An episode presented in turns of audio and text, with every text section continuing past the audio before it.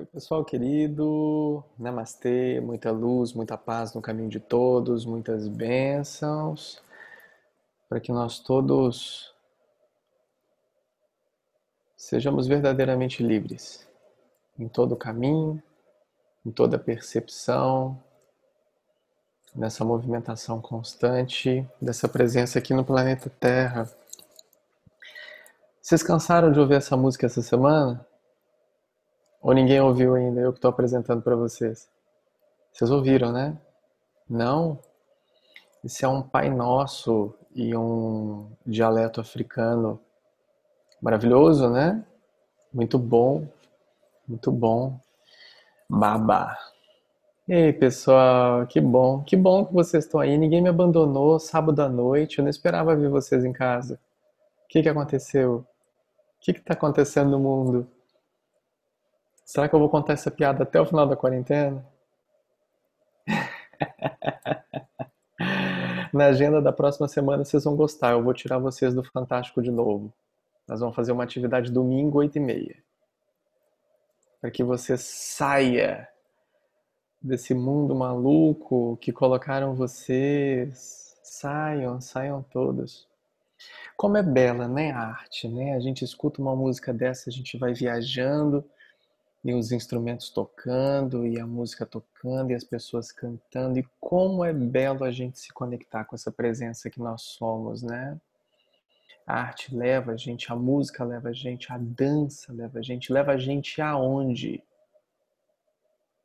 A celebrar. Para quem gosta de ler tudo que a gente faz, escutar tudo que a gente faz e ter uma recordaçãozinha sabe de cabeça o que, que significa celebrar. Ó, tem gente rindo é porque tem gente que sabe ó, o que, que significa celebrar. Vamos começar a abrir esse microfone? Vai lá, quem sabe o que, que é celebrar? Só ligar, só ligar e falar. Celebrar é. Dê a dica. Celebrar é se lembrar. Celebrar é se do lembrar, céu lembrar do céu. Celebrar é se lembrar do céu. É por isso que quando você celebra, você está em outra frequência. Se lembrar, se lembrar do céu. Desse céu que você já é. Essa é a celebração. Olha que delícia. A gente vai sendo envolvido, a gente vai se movimentando, e a gente vai se encontrando em outros planos para que a gente aflore essa presença maravilhosa que somos aqui. Celebração é a, a lembrança do céu aqui. E lá ou aqui, a gente canta, a gente dança, a gente adora. A gente é amor em sua constância. E o dom é um presente que todos nós temos e celebramos juntos. De vários dons disponibilizados. Essa é a perfeição. A perfeição de tudo que é. A perfeição da harmonia divina disponível. Não importa o seu confinamento ou não confinamento. A maior prisão é essa daqui. Essa é a que te mantém refém de si mesmo. Vamos fazer uma meditação para a gente começar? Bora, bora? Todo mundo em posição de lótus, com os dedinhos assim, respirando fundo e se concentrando no amor incondicional de Deus. Vou colocar uma musiquinha. Então, pessoal, e aí a gente começa né, a pensar em várias coisas. Por que, que será que o Saulo coloca essas músicas? Nossa, será que tem alguma coisa nessa letra que talvez eu não tenha prestado atenção? Será algum código secreto? Não! É simplesmente para que você abstraia-se né, do que você está fazendo e comece a procurar chifre em cabeça de cavalo mesmo, que aí você cai do seu cavalo e aí você entra no atendimento coletivo novo em folha. Pessoal que está sem câmera ligada, é legal ligar a câmera nos atendimentos, porque senão fica parecendo que a gente está conversando com bonequinhos inanimados e tudo mais. Então, se você não ligou a sua câmera, seria bom se você ligasse para a gente dar um oi, tá bom? Então, um lindo namastê a todos, bem-vindos. Espero que vocês tenham curtido bastante musiquinha, musiquinha das antigas, né? A Ana tem cara de ter sido aquelas meninas de colégio que pegava o skate embaixo do braço e ia andando.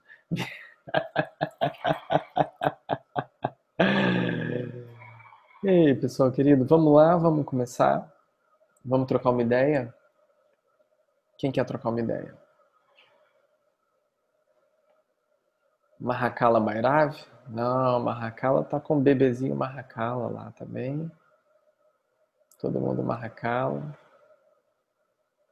Vou fazer só um compartilhamento que eu estava rindo aqui, é. porque hoje a gente estava tentando meditar, fazer um dia inteiro de meditação, e assim, a mente não parou um minuto, dor no pescoço, dor no, nas costas, dor. E a mente falava várias coisas aleatórias, macarrão, não sei o que, nada a ver. Macarrão? E aí... Uau!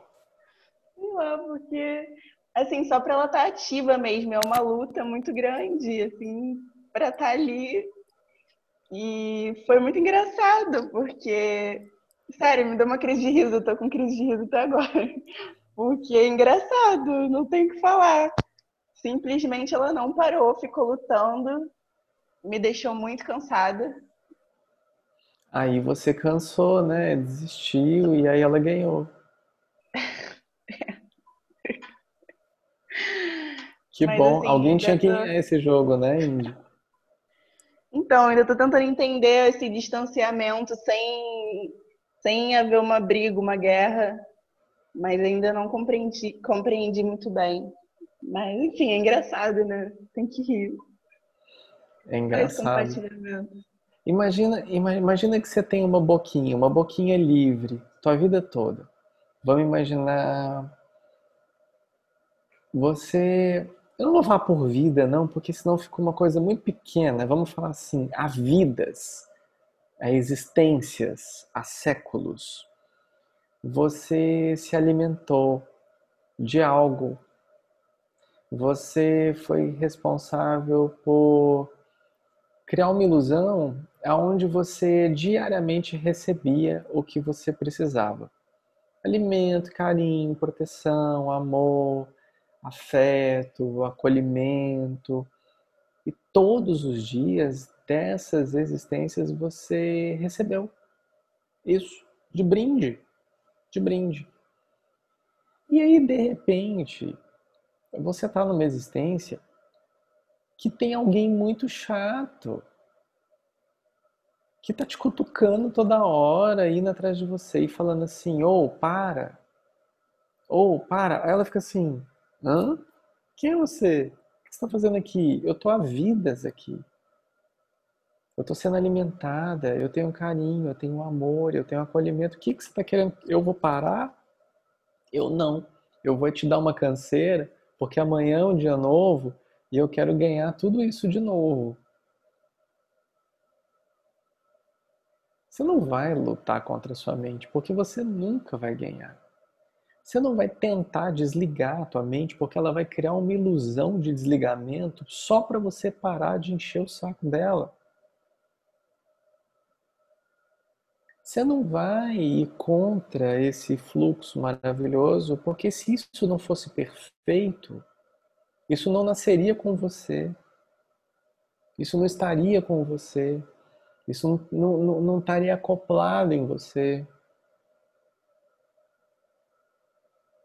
Não só em você, 99,99% ,99 de toda a humanidade.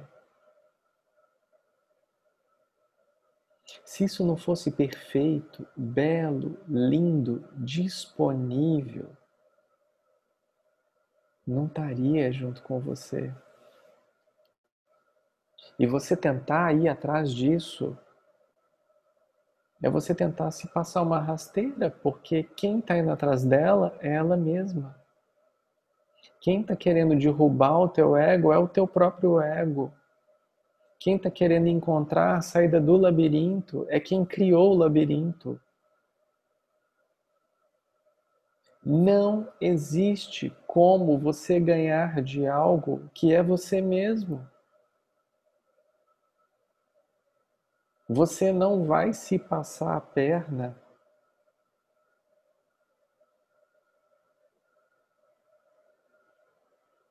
Agora eu vou desligar a minha mente. Quem falou isso? A mente. Quem mais falaria isso? Quem mais quer vencer? Quem mais quer ganhar? A não ser ela. E aí a gente vira um buscador né, espiritual, super espiritualizado e fala assim: não, porque a minha mente, não, o meu ego, né? ou então fala aquele a minha mente. Mas quem está falando?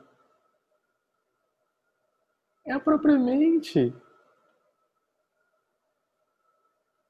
Você vai ficar num eterno jogo de gato e rato tentando descobrir aonde se acessa, sendo que na realidade o caminho falado e tá lá nos 500 milhões de, de vídeos lá, e áudios e tudo, é, relaxa. Porque se você estiver atrás, estiver preocupado, estiver querendo algo, fica tranquilo, vai ser criada uma ilusão maravilhosa. E aí tem um tanto de santo, né? Tá cheio de santo, iluminado. Ai, eu nunca senti tanto amor na minha vida. É tão bom estar sem mente. É tão bom perceber todo o cosmos em mim. Aí passa o menino na rua, estou meditando.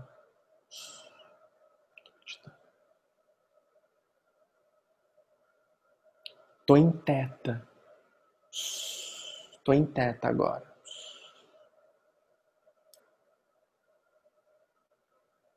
E esquece do ancoramento da presença aqui. É aqui que é feito o teu papel. Não é lá em cima, é aqui. É exatamente aqui que você resolve isso. Como? Em aceitação, em profundo relaxamento. Para que se entre em graça Aí você fala assim, Saulo, você fala isso todo dia. Legal, sábado que vem você está de novo tentando desligar sua mente.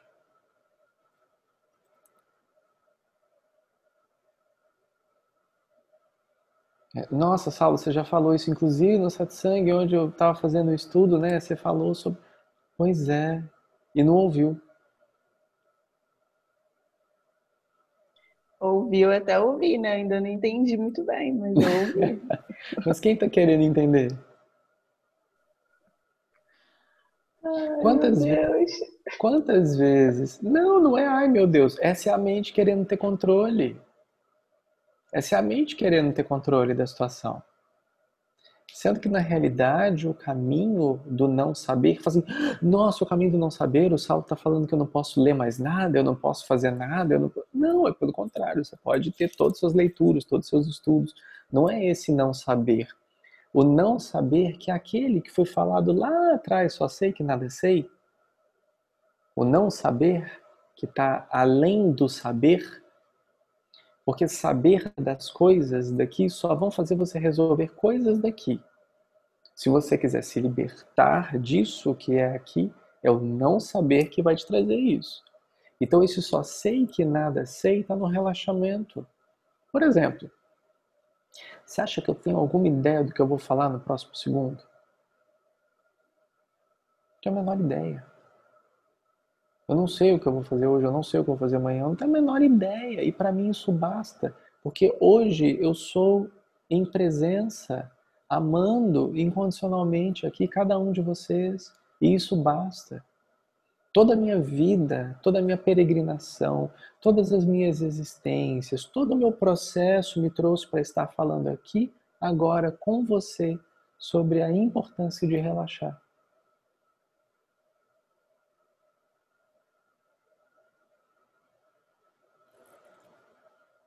E isso basta.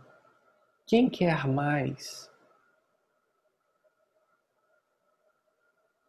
Quem quer ser? Quem quer pertencer? Quem quer estar? Para quê? Para quê? Sendo que o mais perfeito você já tem, que é você mesmo em você. Eu vou buscar um estado onde eu desligue a minha mente. Existe técnica? Claro que existe. Existem N meditações? Claro que existem. Ninguém está falando que não existe. Claro que existe. Só que todas elas só irão funcionar se você relaxar e sair do controle.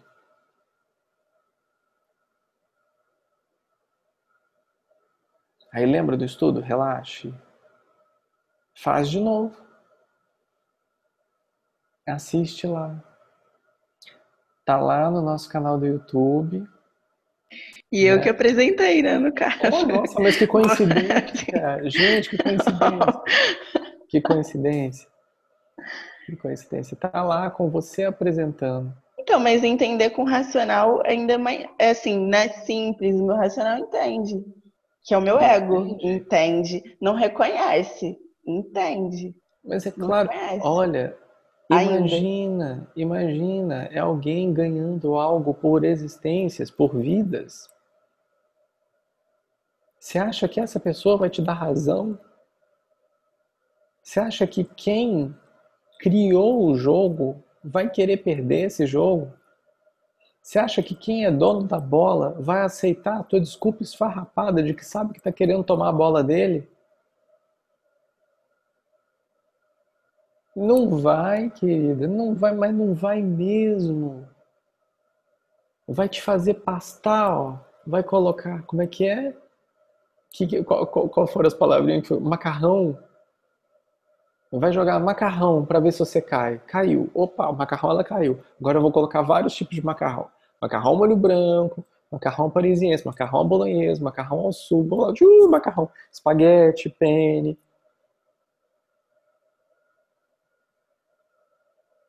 Vamos encher a de gente, macarrão essa cabeça. A gente tava rindo que pra Maria José foi pintar a casa. Ela tava pintando a casa, tava fazendo comida.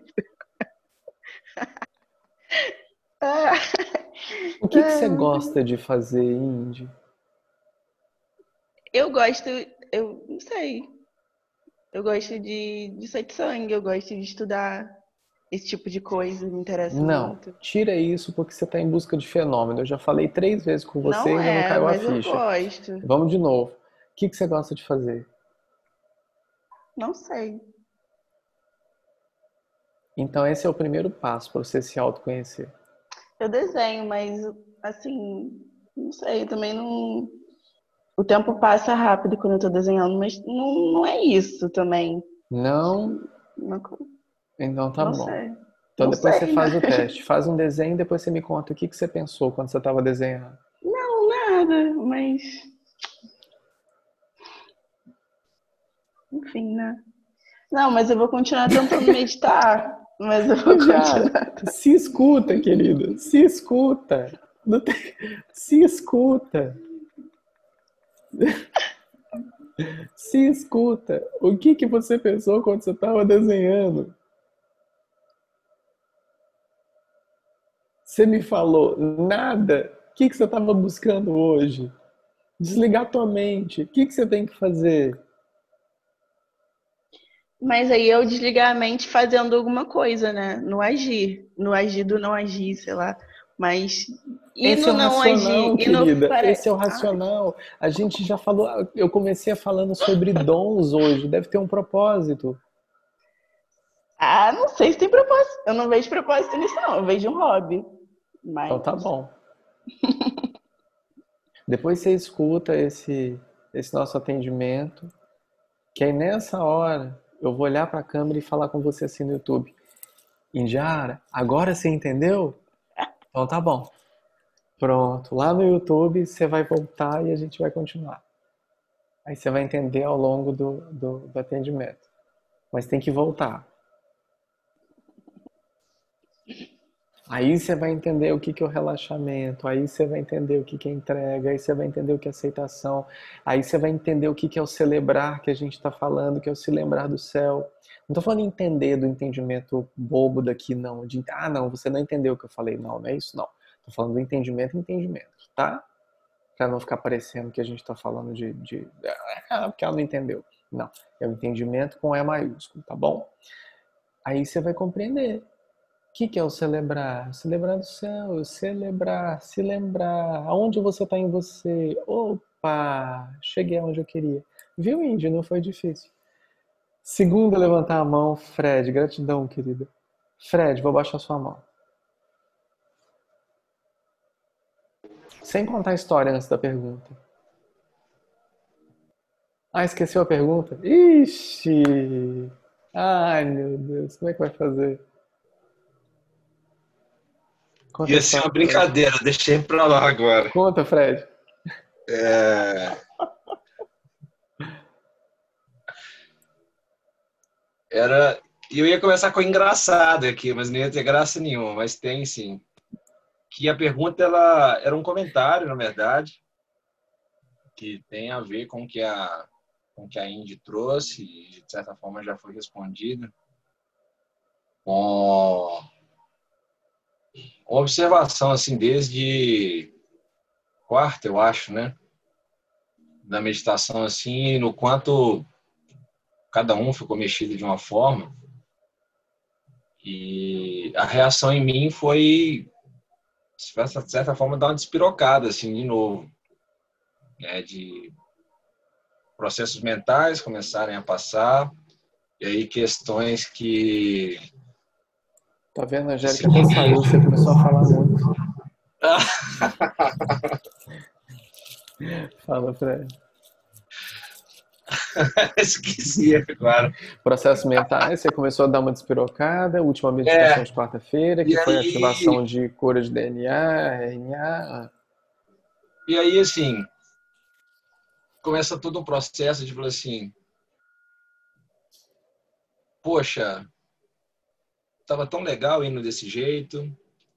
E aí agora vem todos esses pensamentos de novo, e aí todas essas reações de novo. Ai, Fred, de e novo. Ao mesmo tempo, mas aí ao mesmo tempo que vem isso, é, dá para se perceber um momento assim de silêncio, de tá, e aí, você tá vendo essa repetição?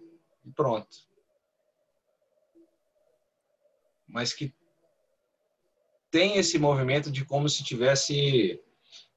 Eu travei aí? Não, tô te ouvindo. Tá, é porque a imagem ficou travada aqui para mim.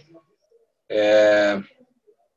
Ficasse esse movimento de, de, de lenha na fogueira, né? Como se fosse essa lenha na fogueira.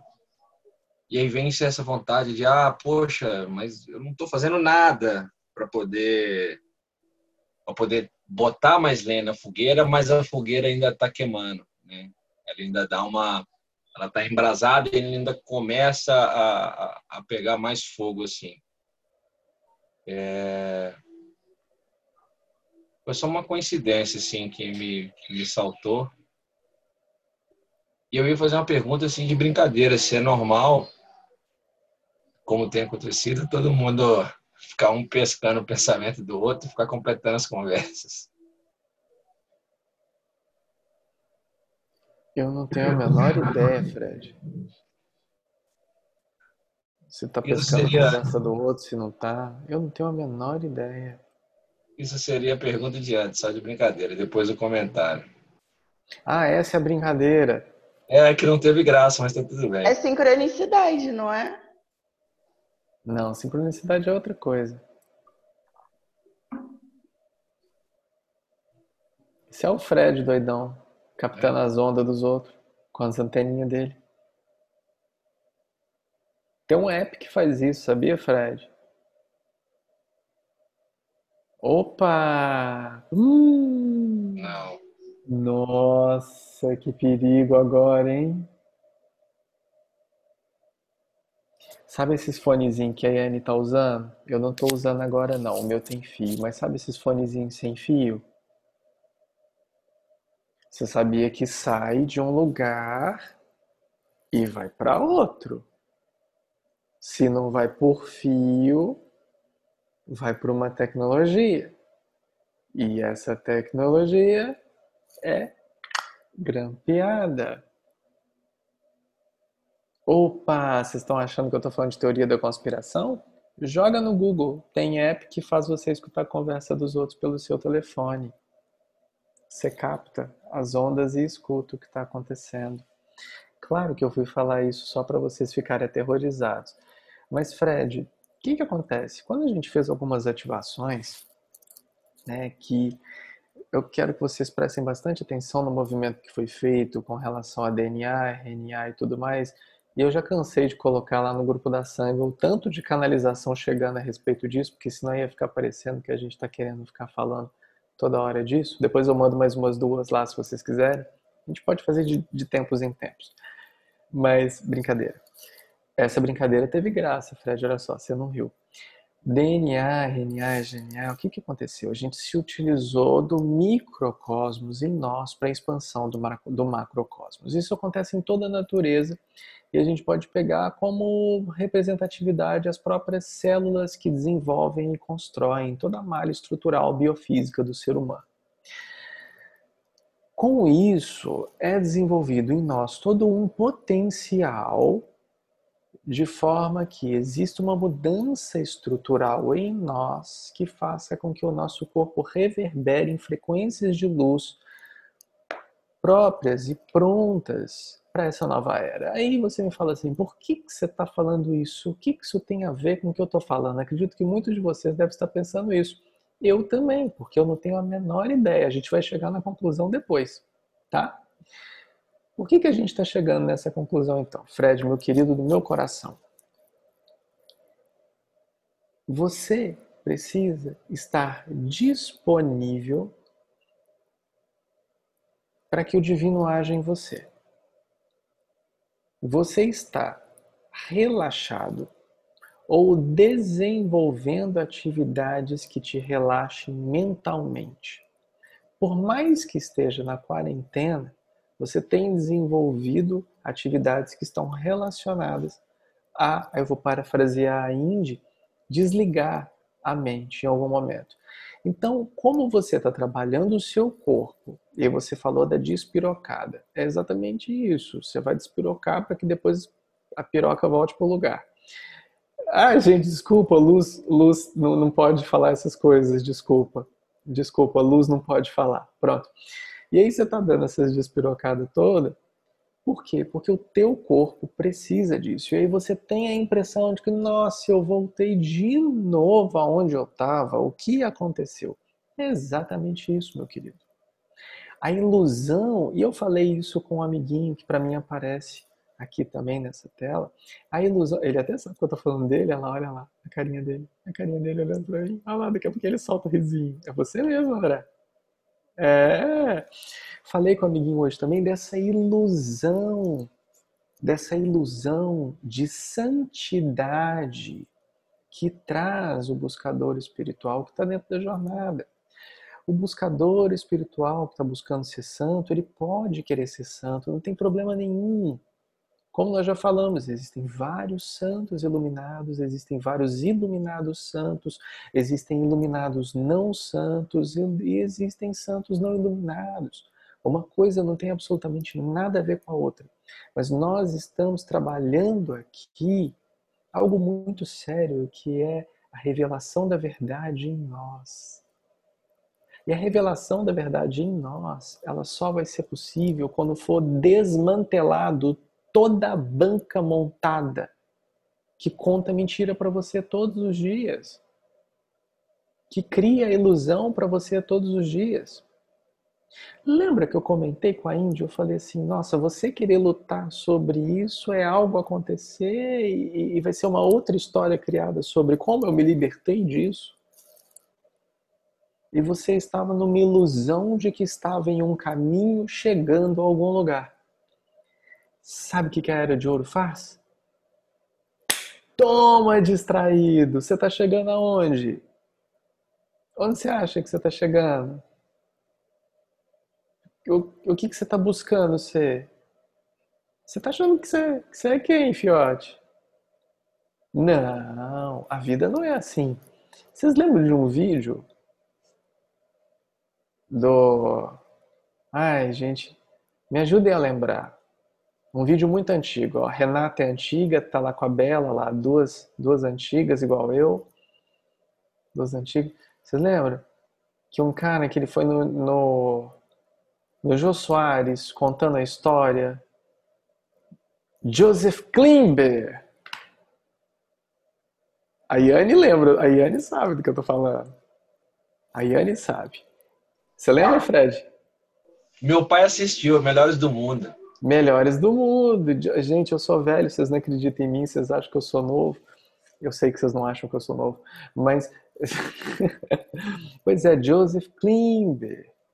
É. Que isso, Melhores do Mundo é atual até hoje. É atual há 20 anos, já super atual. Continua sendo atual. Quando o Fred trocava fraldas, eu estava assistindo eles, pra você ter uma ideia. Se, outro, dia, outro dia eu fui falar com os vizinhos, nossa, eu falei, gente, não sei o que lá, dos anos 80, que eu fazia isso, e todo mundo, nossa, Saulo, anos 80? Eu sou dos anos 90. Eu fiz, hum, meu Deus, meus vizinhos são dos anos 90. Anos 90 minha vida já tava, ó, bombando. Que loucura. Enfim, Fred, para de dar volta, querido. Para de tentar buscar, procurar, entender, querer alguma coisa. Sabe por quê? Porque isso só vai te levar à loucura. O que, que vai acontecer? Aí você vai começar a achar que talvez tenha algo errado. Que talvez você esteja buscando em algo errado. Talvez tenha algo que você não entendeu aqui. Aí você vai começar, aí você vai ver um falando, aí você vai ver outro falando, você vai mas que engraçado, todo mundo fala a mesma coisa, mas eu é que tô certo, porque eu que não entendi.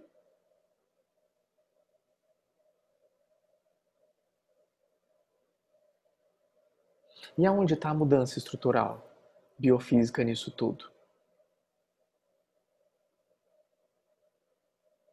Está no teu processo de mudança de frequência. Porque o teu antigo padrão quer continuar fazendo com que você esteja aqui, preso. E o novo padrão quer que você largue disso e flua. É por isso que você despiroca.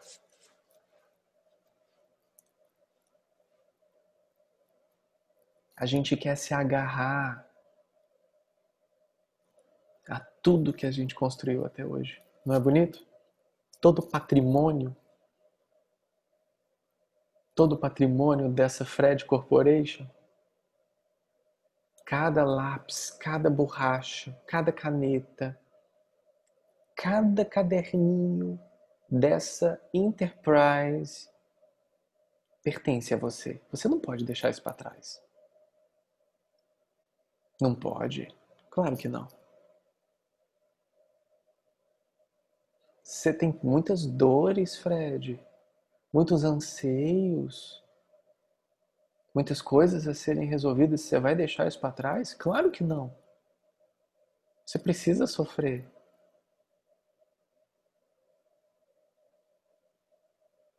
Você vai deixar isso para trás assim? É seu. Tá com você, foi construído com você. Você vai deixar isso para trás? Não pode, né?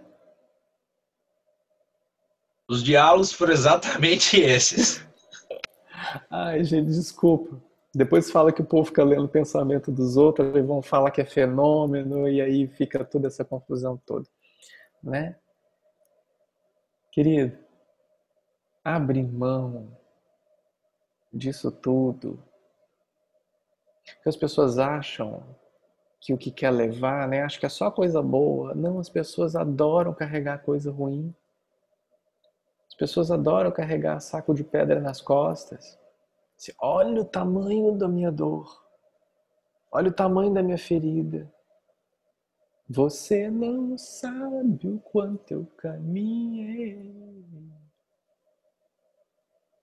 Né? É bom para os outros verem, né? Quanto que a gente sofre. E quando você faz luta de quem sofre mais, vocês já fizeram isso? Nossa, eu tô numa depressão, minha mulher me deixou. Outro fala, ah, mas você não viu quando meu cachorro morreu. Nossa. Ah, a Indy, quando eu conheci o Saulo, achava que ele lia pensamentos mesmo. Eu ficava assustada. Só a Indy acha que eu não leio, tadinha. Eu só não falo. Inclusive daquele sonho, tá? Tô de olho em você.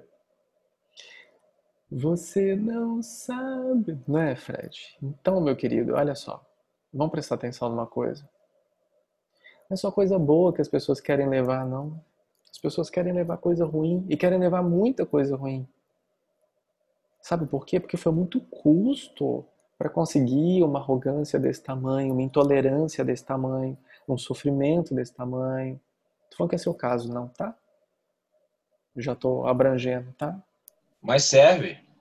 Não, não serve não, porque quem me respondeu não é você.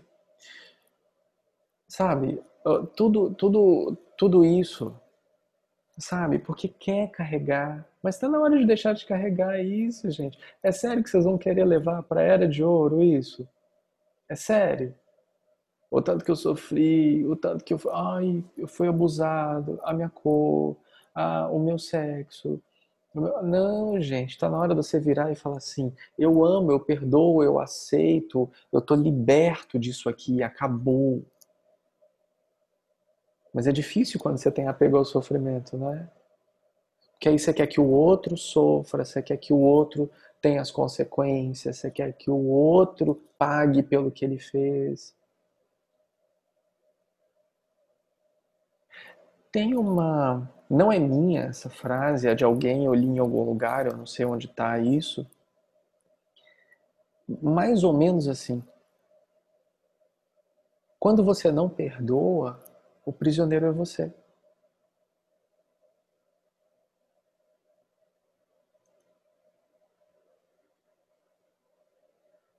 Pronto, fecha aspas. Tá vendo? Quando você não perdoa, o prisioneiro é você. Você está preso naquele sistema de crença que não te permite fluir, que não te permite amar, que não te permite viver.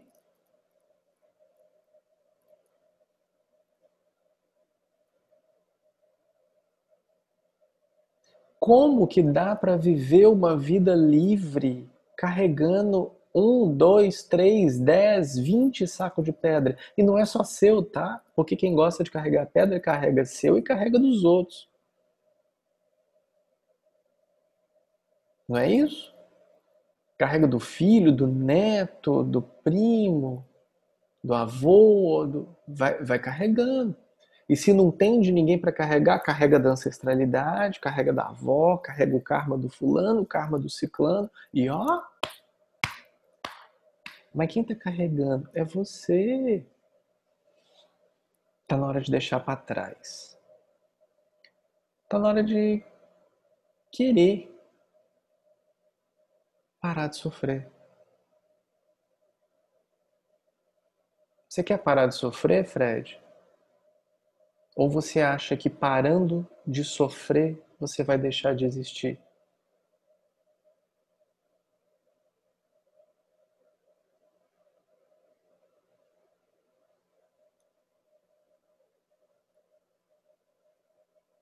Gratidão, querido.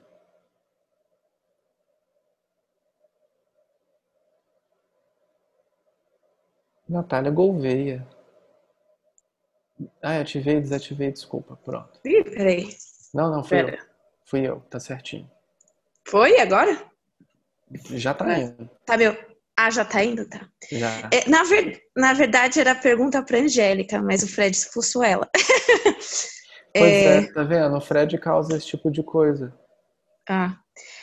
É, era uma curiosidade, porque você contou que colocaram um cal em você, assim como eu tô tentando tirar o meu, né? Eu queria saber como é que é com quem não colocaram. Como é que funciona? O ego apareceu nela alguma vez? Como é que foi isso?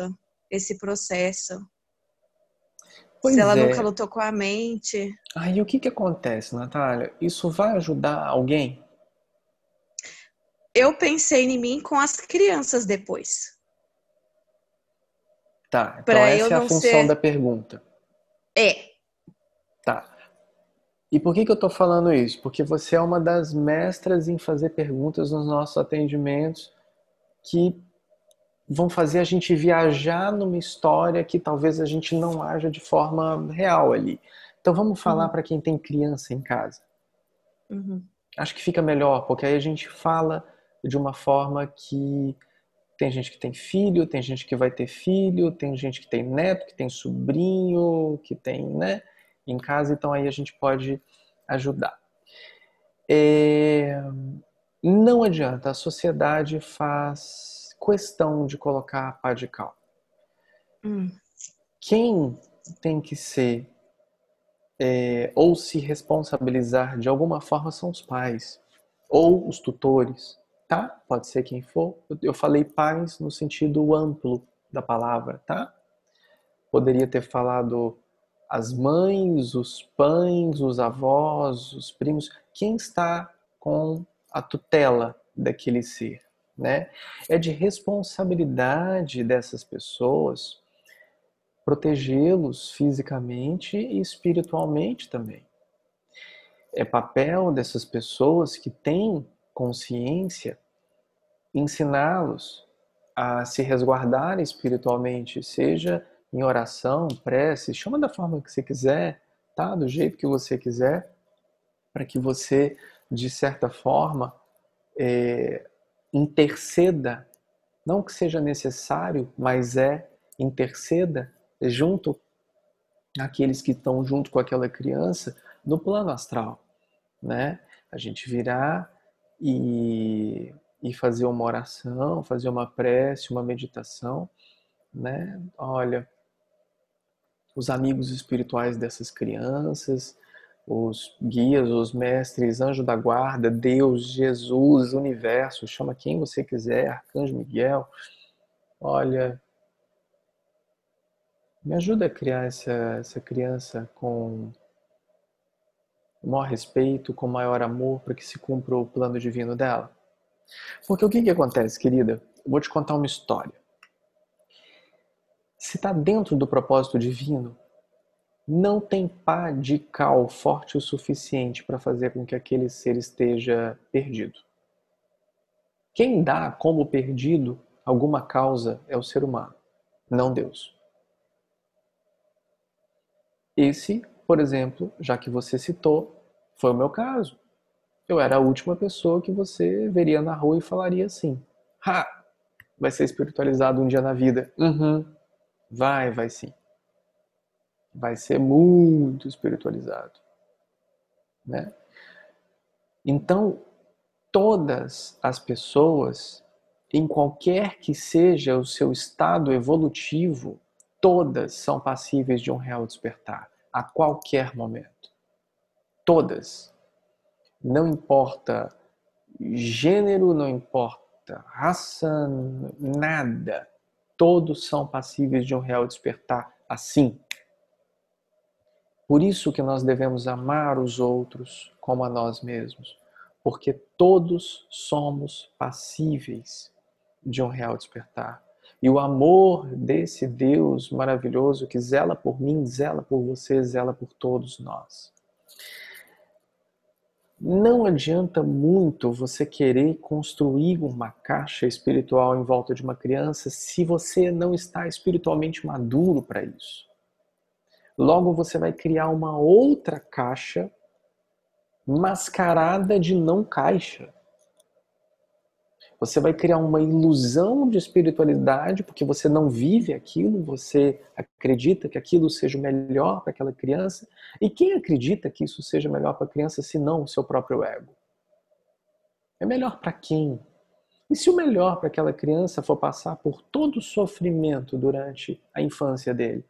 Porque lá na frente isso vai ter um papel importante. Supondo, como temos inúmeros exemplos no mundo, criação de ONGs para cura e manutenção de crianças, é, obtenção de estudo de qualidade para mulheres afegãs, é, papapá, papapá, papapá. E se aquela pessoa tiver que ter passado por um sofrimento emocional muito grande para despertar o ser divino dentro dela e ela cumprir o plano divino? Então, quem somos nós para falarmos que se o que está acontecendo está dentro ou não está, se é certo ou se não está, se é espiritual ou se não é? O ser humano está aqui para experienciar uma vida humana, independentemente do seu estado evolutivo, tá? Todos nós estamos aqui para sermos felizes e experienciarmos isso aqui. Não existe ninguém que esteja aqui sem precisar. Ninguém. Todos estamos aqui desempenhando papel. O meu papel hoje é conduzir essa caminhada. É a realização desse projeto junto com o Pai. Ah, eu preciso karmicamente resolver sei lá o que. para Não, eu não preciso. Mas eu estou aqui para assinar um projeto. E essa é minha função. O outro está aqui para fazer tal coisa. O outro está aqui para fazer tal coisa. E o outro está aqui está fazendo tal coisa. E olha, eu saio, eu tomo meu sorvete, eu medito, eu namoro, eu tenho duas filhas loucas da cabeça. Eu faço tudo o que qualquer um de vocês faz, porém com a consciência livre, aberta, liberta, enxergando claramente o que são as coisas.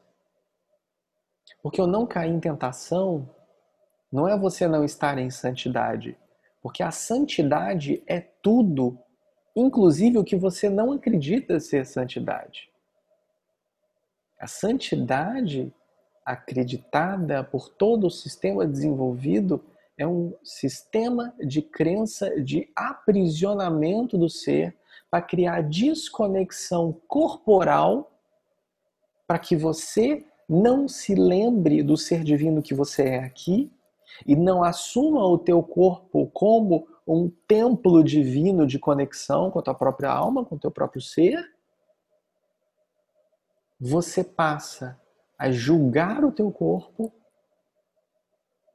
você passa a não se aceitar e dessa forma você inicia um processo de identificação consigo mesmo e começa a se desvincular, a criar a ideia de separação com a fonte, porque você acredita tanto que é a si mesmo. E daí você se desmantela todo, se quebra todo, e vem a pá de cal e faz assim, VAP! É tão maluco esse negócio, Natália, que eu vou te contar uma coisa que parece muito simples quando eu te contar. Vai parecer muito simples. Eu já contei essa história em algum outro lugar, por aqui, nesses milhares de, de coisas que a gente vai fazendo. Eu vou contar de novo. Nenhuma das nossas filhas tem brinco. E uma vez a gente estava no almoço de família. Minha mãe nem tá, nem tá aqui hoje porque ela ela que é a autora dessa dessa frase. Minha mãe virou e falou assim: Vocês são radicais demais. Vocês não vão colocar brinco nas meninas? Na menina na época, né, tinha só uma. Vocês não vão colocar brinco na menina? Vocês são muito radicais. Eu falei assim, mãe, é exatamente ao contrário. Eu tô dando a opção a ela dela querer colocar ou não. Coisa que a maioria das mulheres não teve. Então a gente está falando de algo simples. A gente está falando de um brinco. A gente está falando de algo muito simples. Mas desde o momento em que seu filho nasce, e aí eu já falei que a gente tem que falar muito sobre isso, né? A gente tem que falar muito sobre isso, né? E aí eu vou repetir, eu já falei, já escrevi sobre isso e vou dar só uma pincelada aqui com você sobre isso, falando das crianças. E, desde esse momento, Natália, a gente começa a jogar uma pá de cal. Quando a criança nasce, você já determina. Aliás, antes de nascer, né? Antes de fazer, antes de chegar, mas vamos colocar a criança física só para que a gente tenha o bebê no colo. O bebê nasceu, é menino ou é menina? Então você já determina. É menino ou é menina? O que, que ele gosta, o que, que ela não gosta, qual é a cor. Vai comer o quê? O que, que vai usar? Por quê? E a sociedade inteira colocando a pá de cal em cima da tua criança. Então, meu querido, se os pais não têm, os pais, os tutores, tá? Dessa forma geral, não têm o orar e vigiar constante, não quer dizer que não vai receber a pá de cal, porque vai. Mas se não tiver o orar e vigiar constante, vai receber uma tonelada acima do que receberia normalmente. Tá? Não adianta nada sua filha hoje não comer açúcar, ou vamos falar assim, cadê a amiga do Fred? A amiga do Fred nunca mais voltou depois daquela resposta que eu dei nela. Ou ela é, come carne. Ou qualquer coisa que as pessoas considerem, ah, meu Deus, não é espiritualizado. Açúcar, sei lá o que, blá, qualquer coisa que seja. Eu estou sendo radical no sentido da palavra para a gente aflorar isso daí e, e sair desse eixo, tá? Não adianta nada se você não tem amor no que você está fazendo. Você pode não comer carne, você pode não comer açúcar, você pode não usar nada, você pode, você pode ser um santo, mas ser uma péssima pessoa. Não adianta. Então, para que, que você vai querer talvez enquadrar ou encaixar determinado tipo de criação se não é o que você é? É uma ilusão. Aí você vai ter lá com 15 anos de idade, teu filho, tua filha, fazendo terapia para entender por que, que você colocou uma caixa que não deveria existir. Quem quer uma criação livre? Quem deseja por isso? Quem espera por isso? E eu só vou dar uma pincelada com o percorrer dessa questão, eu já te respondi, tá, Natália? Com, com, com com, com essa questão. Já até escrevi alguma coisa sobre isso, tá, tá lá no nosso Instagram, de algo que a gente tem que tomar muito, mas muito, mas muito cuidado. Não que seja certo que seja errado, não é nada disso, isso não vem ao caso aqui. Mas observem vocês, em breve nós teremos toda uma geração não nascida.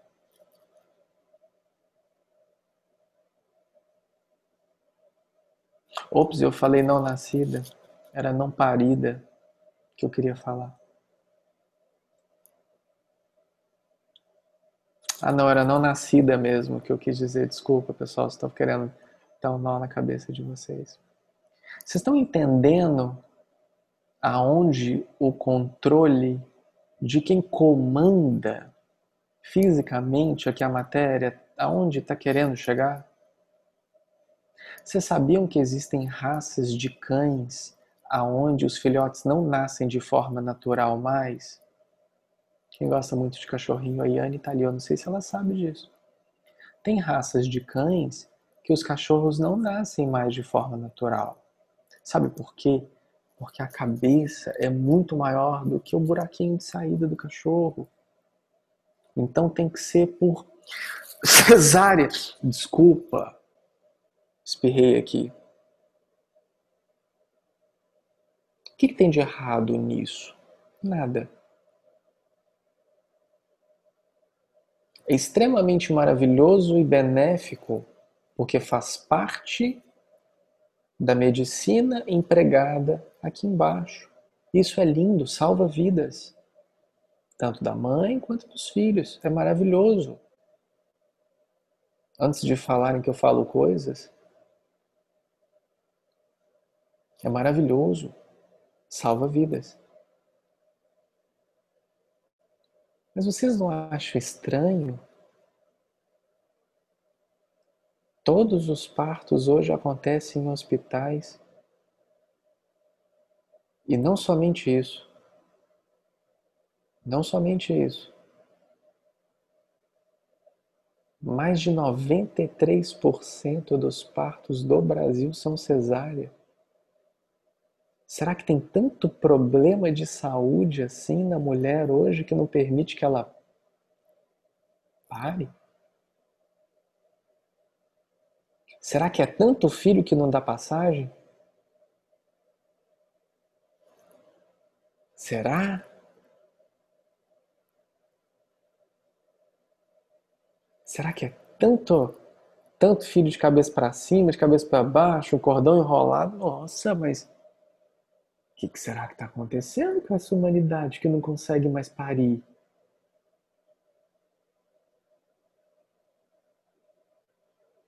Isso é muito sério. Isso é muito sério. O portal do nascimento é importantíssimo por ser o esforço para sair, as próprias contrações para o próprio organismo, para o corpo da mãe. Isso é seríssimo. Vejam bem, de forma alguma a gente está falando que é certo ou errado, que bom que você fez, que bom que você não fez, ai meu Deus, como é que vai ser isso? Não é nada disso que eu estou falando. Nada disso. Só quero que vocês percebam aonde a humanidade está sendo levada. Controle.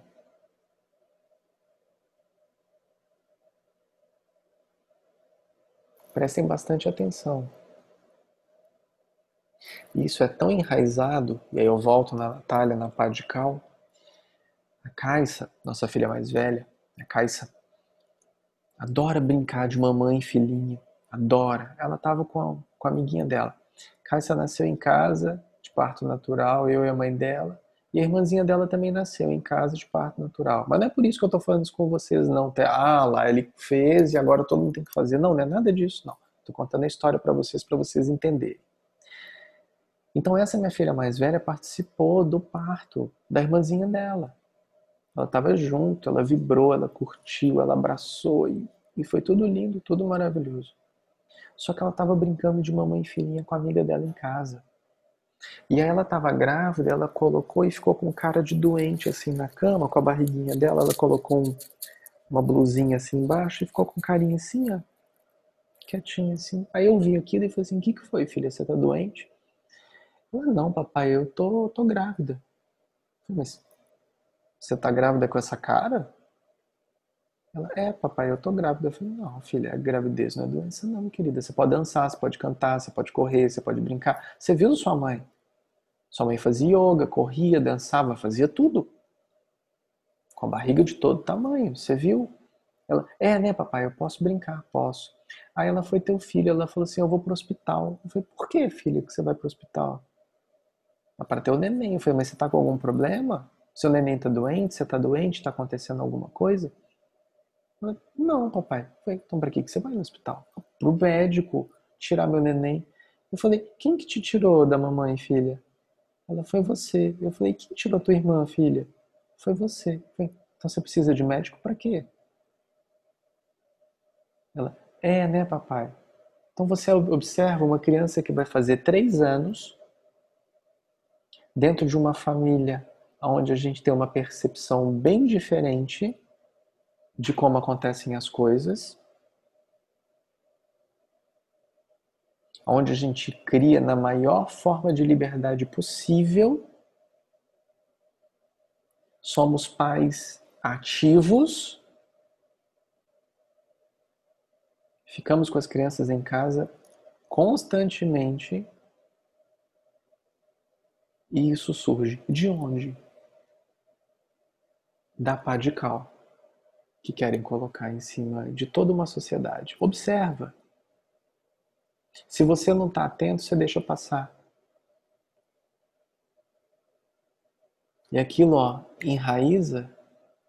E aí você tem uma mulher que engravidou e fala assim: opa, eu tenho medo, eu tenho dor, eu tenho angústia, eu tenho sofrimento, eu tenho tudo isso ligado a esse processo. Isso é muito sério. Isso é muito sério. Para isso que a gente criou o projeto Flor de Mãe. Eu não sei se vocês sabem. O que, que é isso? Ah, que lindo, Fred. Fred colocou um link aqui. Como criar crianças livres. Olha só, Natália, depois você dá uma olhada. Como criar crianças livres. Obrigado, Fred. Então, precisa estar bem atento bem atento, porque isso vai ficar cada vez mais evidente. E aí você vai cortar exatamente um dos principais processos do ser humano. Sabe por quê? Gente, pelo amor de Deus, escuta o que eu estou falando. Não estou falando que isso é uma, uma constante que tem que ser feito assim. É claro que existem casos e casos e casos, tá? Não é nada disso. Mas você já chega, teu filho sai, te corta o cordão, dá um banho na criança, põe remédio de tudo quanto é jeito, pururu, te devolve a criança. Gente, isso é uma loucura. Isso é uma loucura. A gente está falando de seres humanos. Isso é uma loucura. Depois você dá uma lidinha no como criar crianças livres, é muito legal. E eu acho que isso é, é algo que realmente fez sentido né, nessa questão, quando a gente mudou a função da pergunta, Natália, porque ela fica mais abrangente. Porque a gente começa sim a perceber nos nossos filhos, nos nossos netos, nos, nas crianças né, que estão conosco, a gente começa a observar como é feito esse processo da deteriorização da capacidade de ser, que é inerente ao, ao estado natural, né? Não é isso? Agora, quem sou eu para ver o filho do outro, ou meu filho, ou qualquer filho que seja, e falar assim: eu acredito que essa forma é melhor? Isso não existe. Esse caminho é o melhor. Isso não existe. Todos os caminhos são perfeitos, todos os caminhos vão levar ao entendimento. Todos são perfeitos.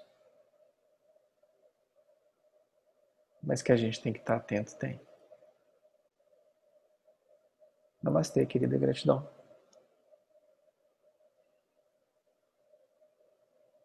Quem mais, queridos?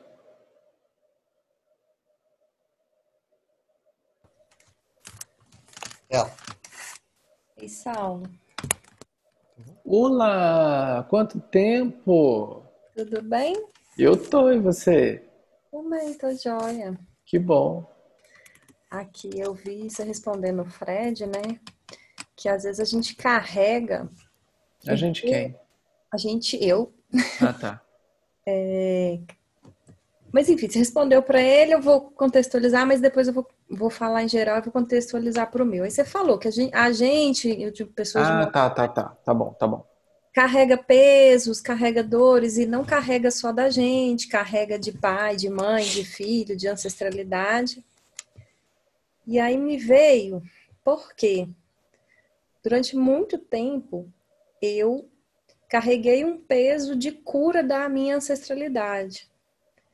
É, eu muito lia e, e muitas coisas da, das, que eu lia falava assim: você só vai se curar quando você curar a sua ancestralidade. Você vai, só vai ser livre quando você se resolver com a sua ancestralidade. E eu tomei aquilo como um peso e uma responsabilidade muito grande, a ponto de que eu achava que realmente eu tinha que chegar lá no topo, levantar a espada e falar assim: pronto, venci, curei todo mundo, eu sou a salvadora da pátria. Mas isso começou a pesar demais. E aí, com o tempo, eu fui eu fui tentando me desvencilhar dessa responsabilidade e ser responsável só pela minha cura, cortando talvez os elos e os acordos e o peso que a minha ancestralidade puxava, me gerava e ao ponto de, de pensar assim, olha, Eu não tenho acordo, eu não tenho nada com, com eles. O que eu tenho que fazer é por mim. E se eu fizer o melhor de mim, eu vou dar o melhor para eles também. Mas eu não posso ser responsável por uma cura de pai, de mãe, de, de antepassados. E aí, a minha pergunta é: qual que é o meio termo disso? Porque é, até onde que a gente sim se envolve e tem acordos e amarras com a ancestralidade e tem que desfazer isso, mas sem se tornar um peso né, de você ser o salvador da pátria de todo mundo, igual eu fazia. Gratidão, querida. O peso é você que dá em absolutamente tudo que você faz. Em tudo. Você coloca o peso em qualquer ação. E você pode retirar o peso em qualquer ação e até mesmo ter o entendimento de que não precisa colocar peso algum em situação nenhuma. Se vocês perceberem bem, em um dos decretos hoje feito no trabalho de libertação dos sofrimentos, que o Bruno conduziu hoje, tem lá, renuncia o direito de querer salvar o mundo ou qualquer ser que nele se encontra. Tá lá.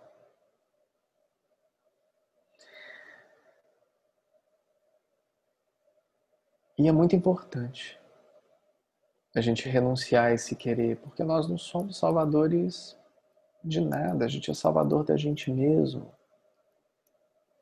Porém, existe algo que é necessário ter um entendimento. De que se você está em algum emaranhamento dentro dessas amarras dentro desse sistema, você tem responsabilidade nisso. Porque senão você não estava. Por exemplo, eu não estou no seu emaranhado. Eu não tenho responsabilidade nenhuma nisso. Com peso ou sem peso. Eu posso ter o peso de não estar no seu emaranhado de coisas. Coitada da Fran, carregar esse emaranhado toda sozinha, deixa eu carregar com ela. Eu poderia ter o peso disso também mas eu não tenho. E eu me reservo o direito divino de ser livre. Eu não faço nenhuma escolha que karmicamente vá me gerar um resultado o qual irá me aprisionar em algum lugar. Apesar de assumir o karma de todos, em todos os trabalhos, que eu faço, eu faço isso sabendo das autorizações que eu tenho de assumir e não levar nenhum deles. Eu me encarrego de dar fim a eles. Eu não guardo nenhum comigo. Nenhum deles está no meu campo e no meu corpo. Nenhum deles está. Existem questões dentro da questão que precisa ser entendida. Uma, de você não ter responsabilidade sobre a ancestralidade. Tem. Se não tem, deveria ter.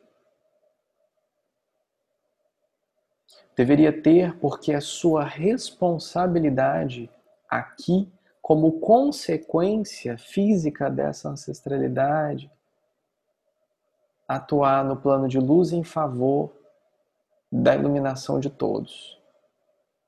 Então a responsabilidade culmina aonde está a ponta atuante aqui, kármica, dessa ancestralidade. Se você não assume, não tem problema. Só que não haverá cura. Toda cura, ela vem dentro de casa. Dentro de casa, conosco e com a nossa ancestralidade. É por isso que é lindo, maravilhoso a gente falar de luz, de amor, de paz e de bênção com os amigos. Não é lindo?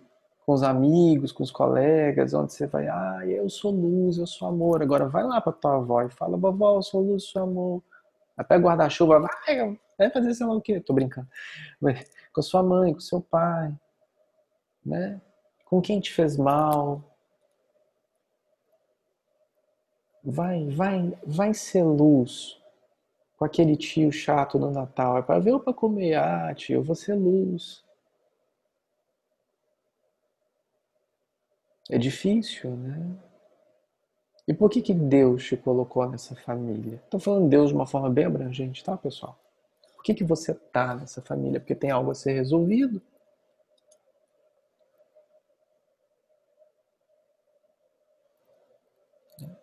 Você pode fugir da quarentena, mas ela não vai fugir de você.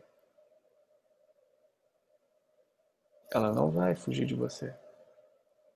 Fica tranquila, por isso que a gente está em paz, não está em paz.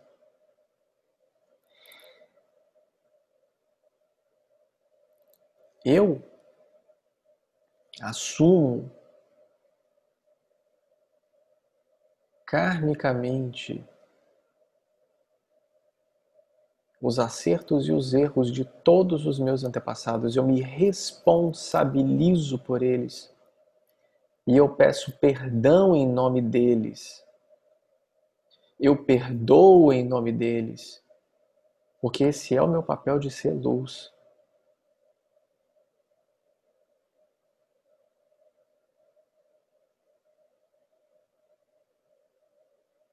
Isso está na chave 4. Nem sei se a Renata está ali, ela vai lembrar. Está na meditação da chave 4, dos 28 dias dos trabalhos de 28 dias. Chave 4. Meditação 4. Terceira é cardíaco, Fred. Não tenta me enganar, não, querido. Chave 4. Chave 4. Está lá na meditação.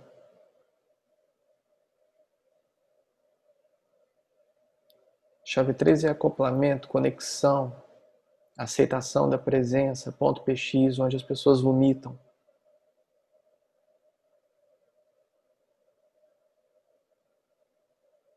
Chave 4 é quando você assume a responsabilidade.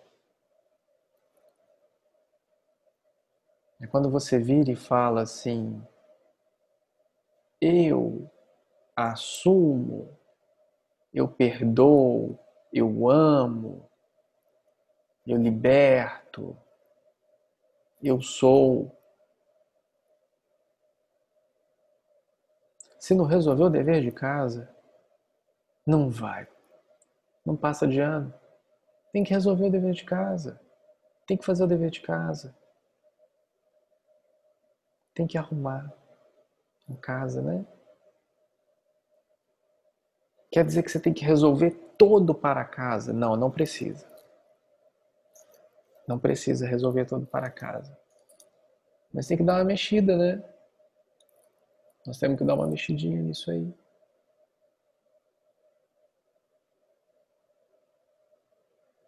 A gente quer ser luz só quando o todo somos um é seletivo.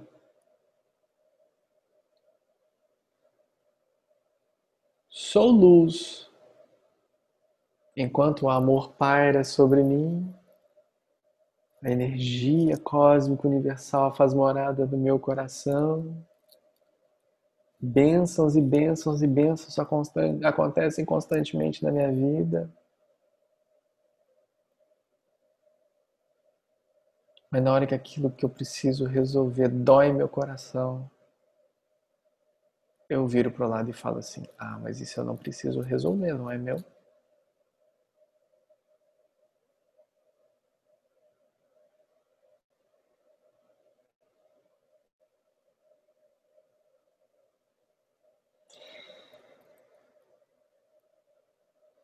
Pega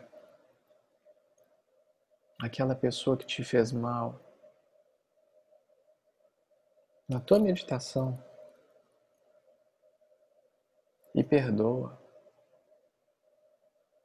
Tem uma mantrinha que eu já devo ter passado para vários de vocês em alguns momentos. Vocês sabiam que vocês não precisam do outro para que você se liberte?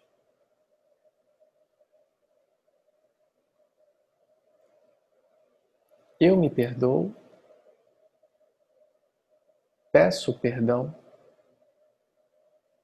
perdoo a todos, estou livre.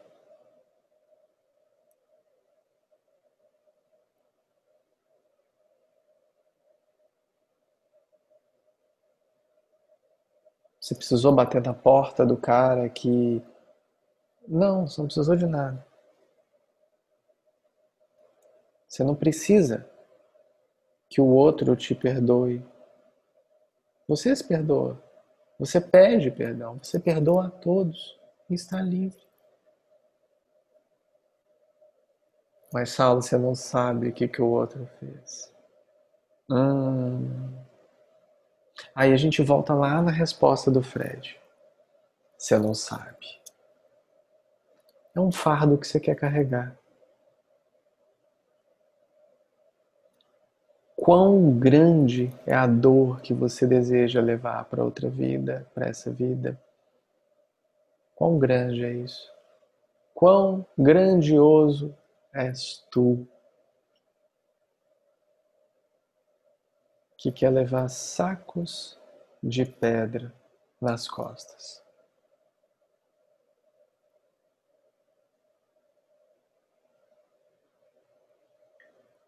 Nós somos responsáveis, sim.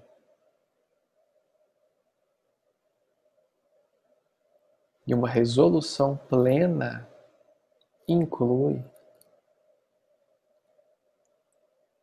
papai e mamãe.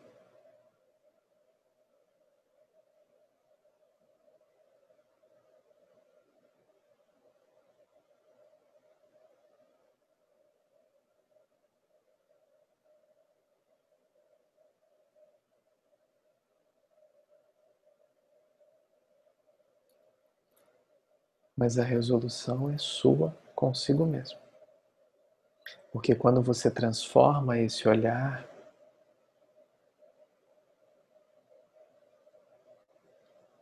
tudo há de ser transformado.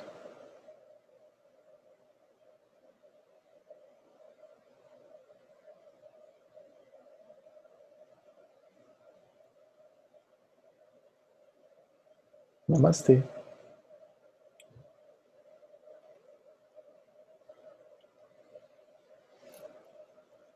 E aí, pessoal, quem mais? Vamos conversando que hoje o negócio tá bom.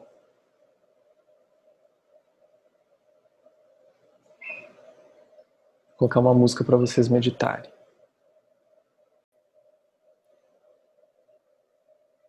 E aí, meus queridos?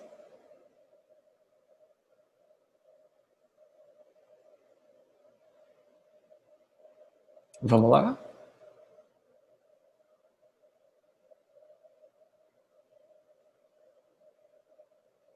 Oi, Paulo.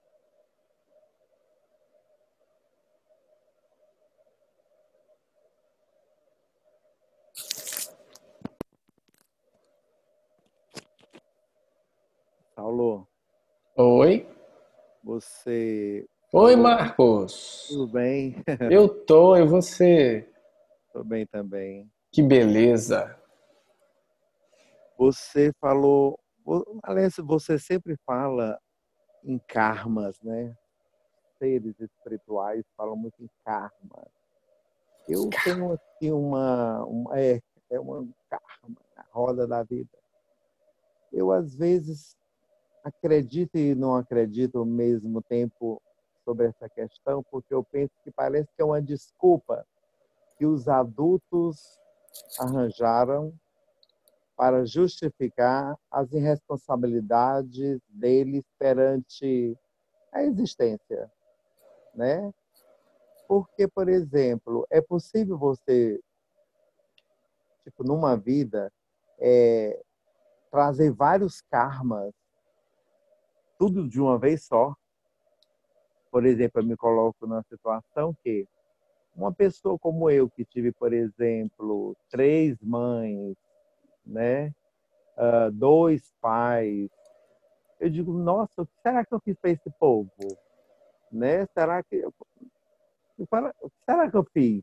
E a questão de, de você olhar, você perdoar, cara, sinceramente, eu sempre tive amor para todos eles, um por um, porque eu, eu, eu questionei um tempo se era amor ou era ódio.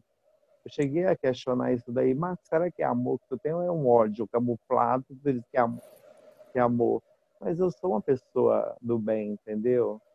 Mas só que essas pessoas nunca me viram, pelo menos nunca demonstraram que eu, mesmo eu olhando com amor, eles me olharam com amor, né? Então eu fico muito com, eu fico com esse conflito dessa dessa crença do karma, porque eu fiz o meu papel mesmo sabendo, porque a vida inteira eu procurei na espiritualidade um entendimento para essas coisas que aconteceram na minha vida, entendeu?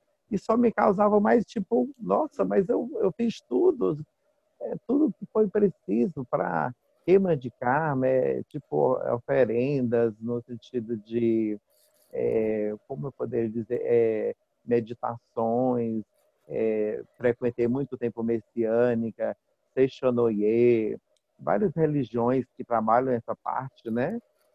Várias e várias. É, botei no altar dos antepassados, essa coisa toda. Mas eu não vi resultado. Tipo assim, eu não vi a aproximação deles para comigo. Então, quer dizer, ficou no vazio mesmo espero que eu, que eu possa ter, tipo, passado alguma coisa para ti, para você me dar uma, sei lá, uma explicação sobre isso. Obrigado. Hum, gratidão, querida. Tem duas colocações muito interessantes que a gente pode colocar com base no que está sendo relatado. Uhum. Uma delas é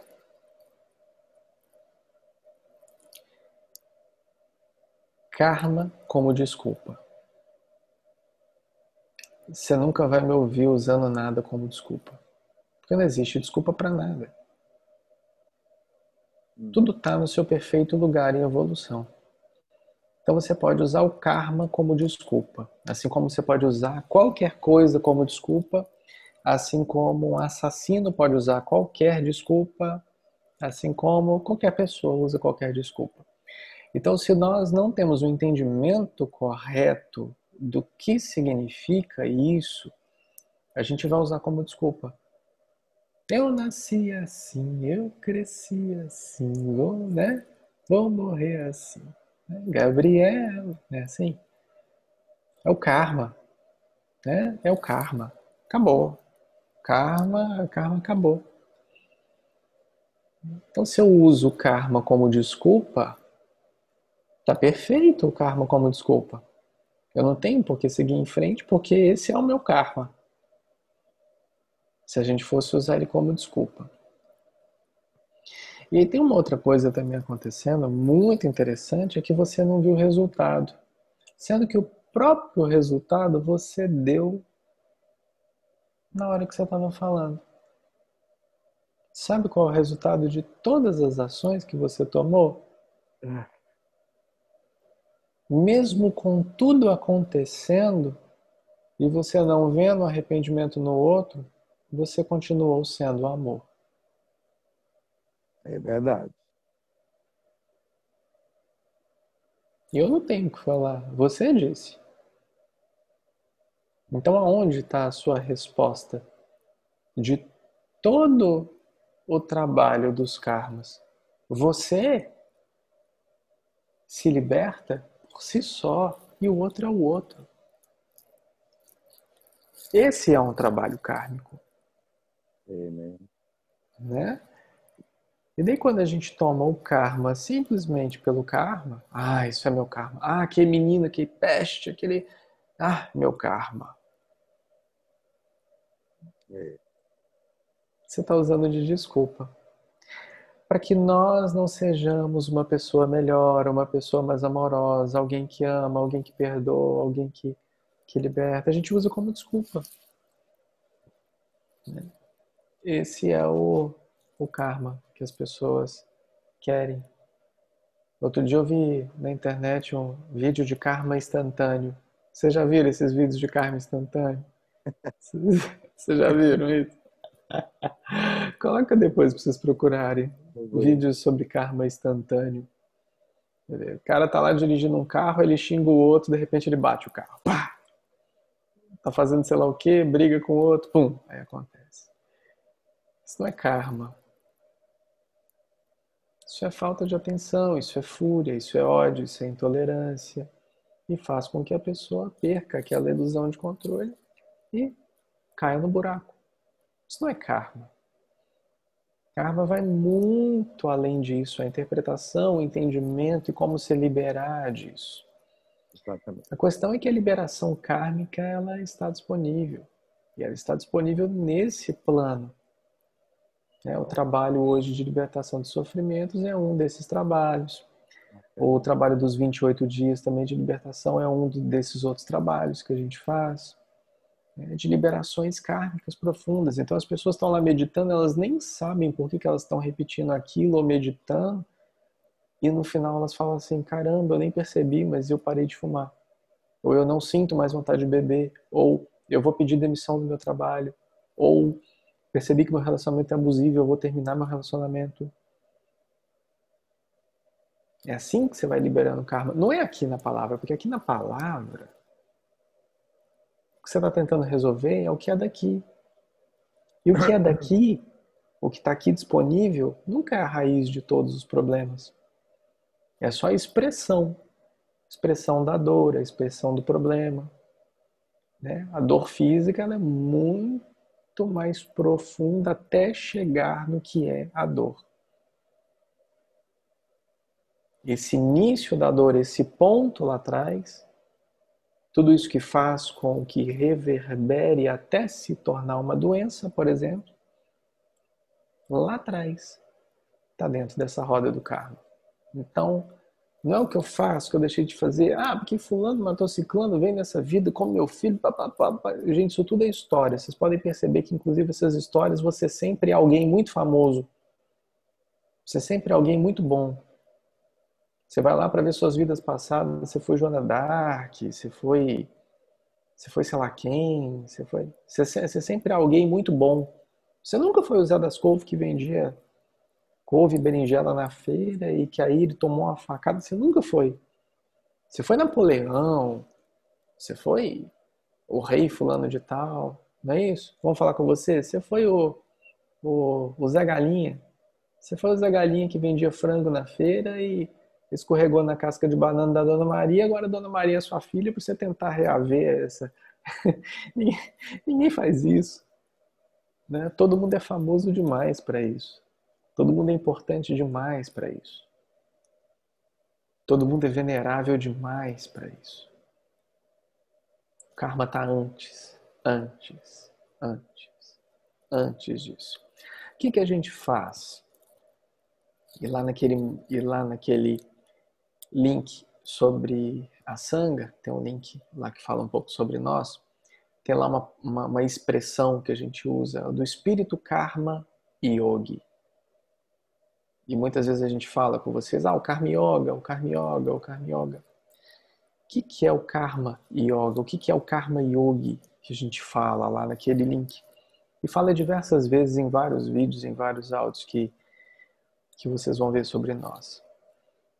O espírito karma yogi, ele é o que está colocando aqui na fisicalidade a oportunidade desse desmantelamento dessa roda de sansara, de amenizar o sofrimento gerado pelo karma, assumindo a responsabilidade hoje por esse sofrimento e agindo para ir quebrando essa roda. Esse, estou falando de uma forma bem simples, bem simplória, tá?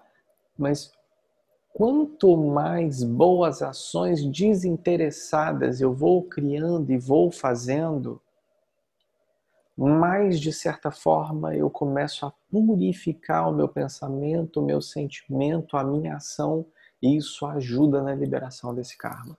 Então o que, que a gente faz? Claro, depois da quarentena que, que a gente faz? A gente se encontra, a gente medita, a gente estuda, a gente limpa a praia, a gente visita asilo, visita sei lá o que, faz tal coisa, faz tal coisa. Para quê? Para trazer um estado de purificação física aqui da sanga. Porque senão, senão a gente cai naquilo que a gente falou lá atrás. Posso estar aqui lindo, maravilhoso, gostoso, sensual, falando namastê, e dentro de mim só há ódio, rancor e eu não faço nada pelo próximo. Então o karma, ele começa a ser desmantelado a partir do momento em que existe um processo de purificação se iniciando nas minhas atitudes em mim. E aí a manifestação disso está dentro daquelas três chaves para a manifestação plena. Eu sinto, eu penso, eu ajo, eu manifesto. Então eu começo pela ação. Porque na ação, o ser aqui ele tem controle. Ele não tem desculpa. Você não vai por quê? Porque você não vai, porque você não quer. Você não come por quê? Porque você não quer comer. Você coloca dentro de você o que você não pode, por quê? Porque você coloca. Essa é a ação.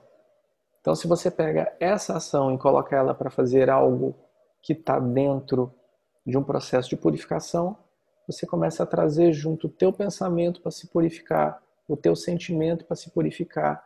E essa manifestação em tríade, em pirâmide, se manifesta nessa queima de karma. Namastê, querido. Obrigado. Namastê. Pessoal? Alguém mais?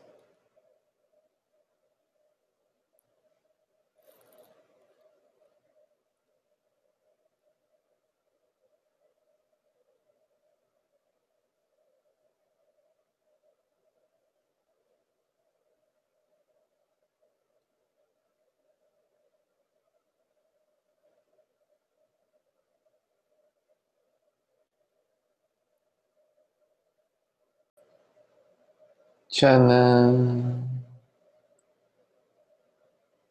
Tchanan. Esse deveria ser o mantra, né, das pessoas que gostam de carregar pedra nas costas. Porque a gente enche o peito e faz assim, você não sabe. Né? Mesma coisa, você não sabe com quem que você está falando. Tanto de mim que eu carrego, né? Maravilhoso, maravilhoso.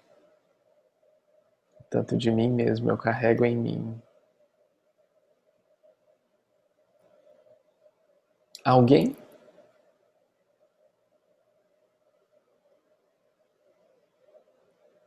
Dou-lhe uma. Alguém? Dou-lhe duas.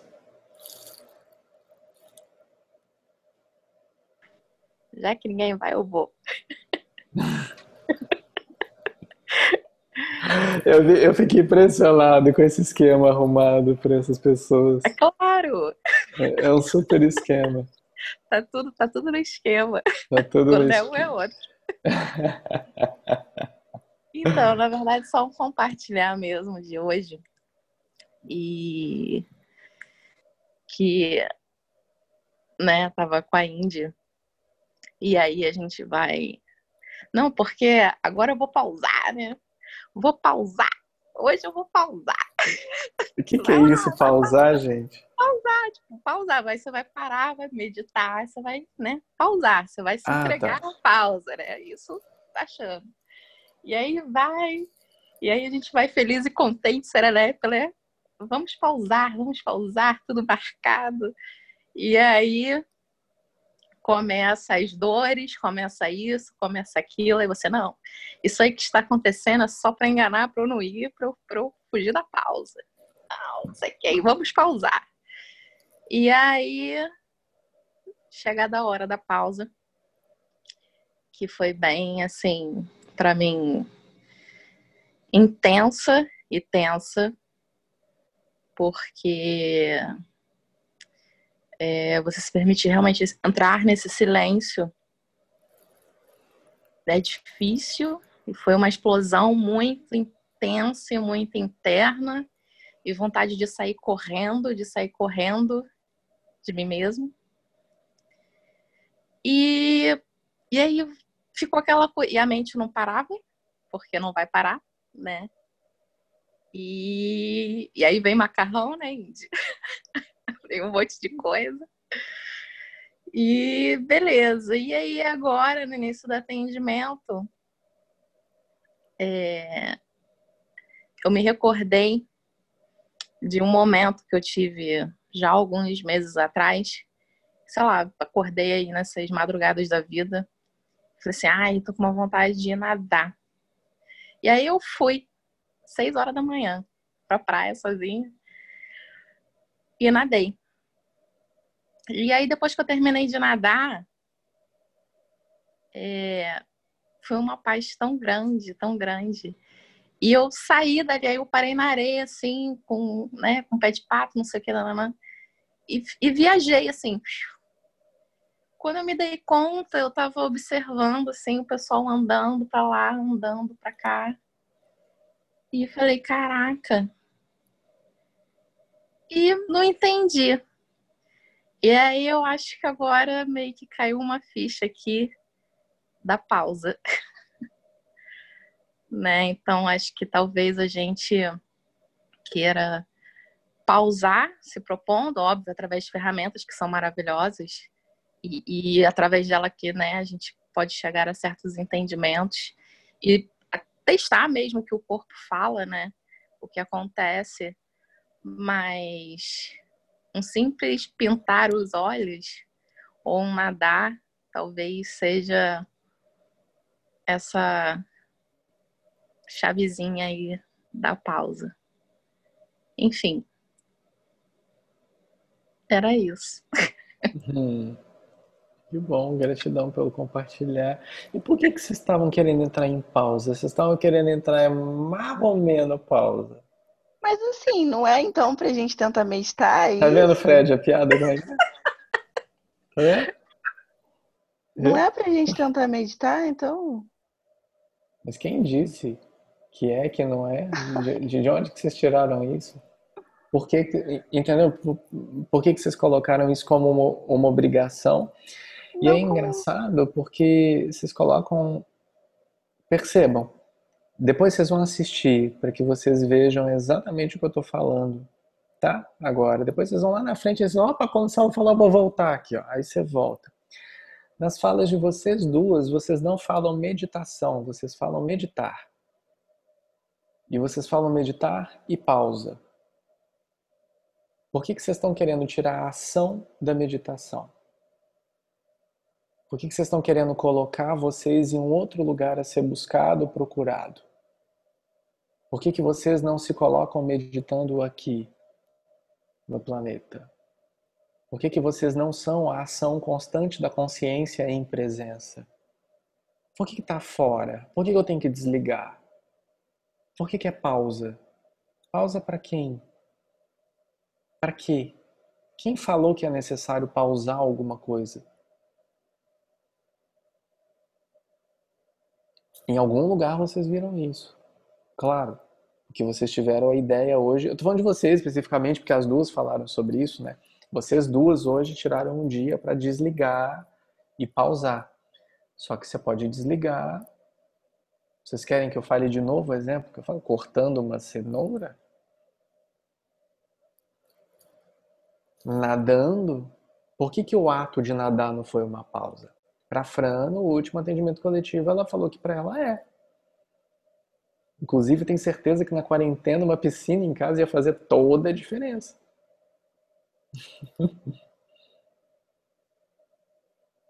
Eu tenho mar, mas eu não vou. Não vou porque eu não posso. Mas entende? Por que, que vocês estão tirando a liberdade do ser? Como que vocês esperam entregar-se a si mesmo, limitando-se? Quem tira a liberdade do ser? Pergunta para Isabela Gold, tá ali com a Renata. Quem tira a liberdade do ser? Eu tiro a liberdade do ser. Só para vocês entenderem a piada interna nossa. Mas enfim, Percebam isso. Vocês falaram sobre meditar, meditar, meditar. Engraçado. E aí vocês tiraram a ação, vocês transformaram meditar em pausa. Você pode ter uma pausa, não tem nada de errado você querer ter pausa. Mas você lidar com uma pausa dentro do que é a ação é uma rasteira bem grande na limitação da presença. É porque às vezes fica parecendo que a ferramenta não serve, entendeu? Tudo bem que eu entendo que, que, que eu esteja lidando com a ferramenta de forma errada. Consigo entender isso. Mas às vezes fica parecendo que a ferramenta não é útil. Entende? É isso que parece. Só isso mesmo.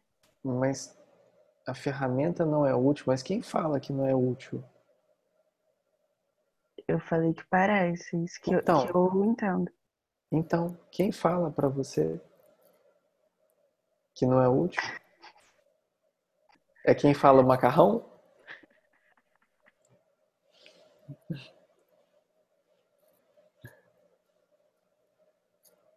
Compreende? Hoje eu tô totalmente bugada, não moral. Entendeu?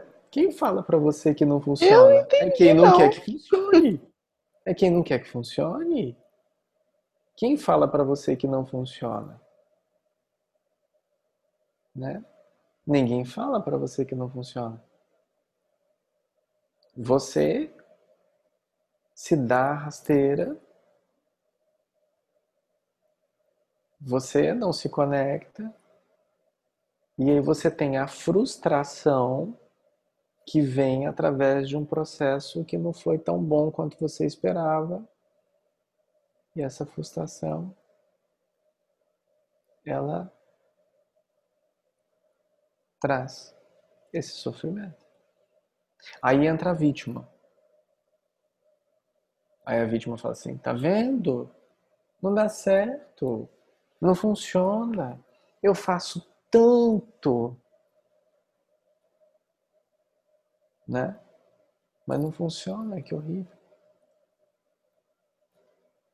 Eu vou passar pro Fred, o Fred levantou a mão, eu já vou passar pro Fred assim. Engraçado isso, né, Fred? É porque a Indy foi falar um negócio, e aí você trouxe esse negócio da vítima, eu, eu, eu lembrei da historinha que era assim, exatamente de dificuldade de de usar essa técnica, né? De entrar nessa técnica, de ah, senta e fica, e aí todo esse papo, fica sem pensamento, fica sem falar, fica sem pensar, só respira, etc, etc, etc.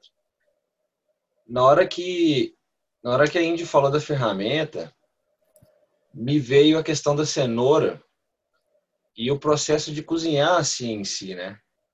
Que para cada momento ali né? A faca ela vai funcionar só na hora que você estiver cortando, na hora que você estiver cozinhando, o que for, você não precisa da faca mais. Então aquela ferramenta ela não tem utilidade naquele momento, né? E aí a alusão foi de que às vezes o, momento é de extravasar, de dar vazão a alguma coisa mais enérgica, mais né, de, de ter essa energia mais manifestada ao invés de querer sentar e ficar em posição de lótus e se forçando a, vou prestar atenção na respiração, sendo que você está doido para ir para a praia nadar, ou sair de bicicleta, ou sair correndo, gritando, não sei. Mas é foi o que me veio assim na fala dela. E aí eu rememorei toda essa história assim também. Era só isso, era só um. Gostei. Boa. Acho que serve. Vou falar. Ei, Helmans. tudo bem? Tudo bem, boa noite, querida. Boa noite. Eu tenho estado um tanto quanto putinha. Bem irritada num nível Super Master, Blaster, Ultra Exagis de irritação.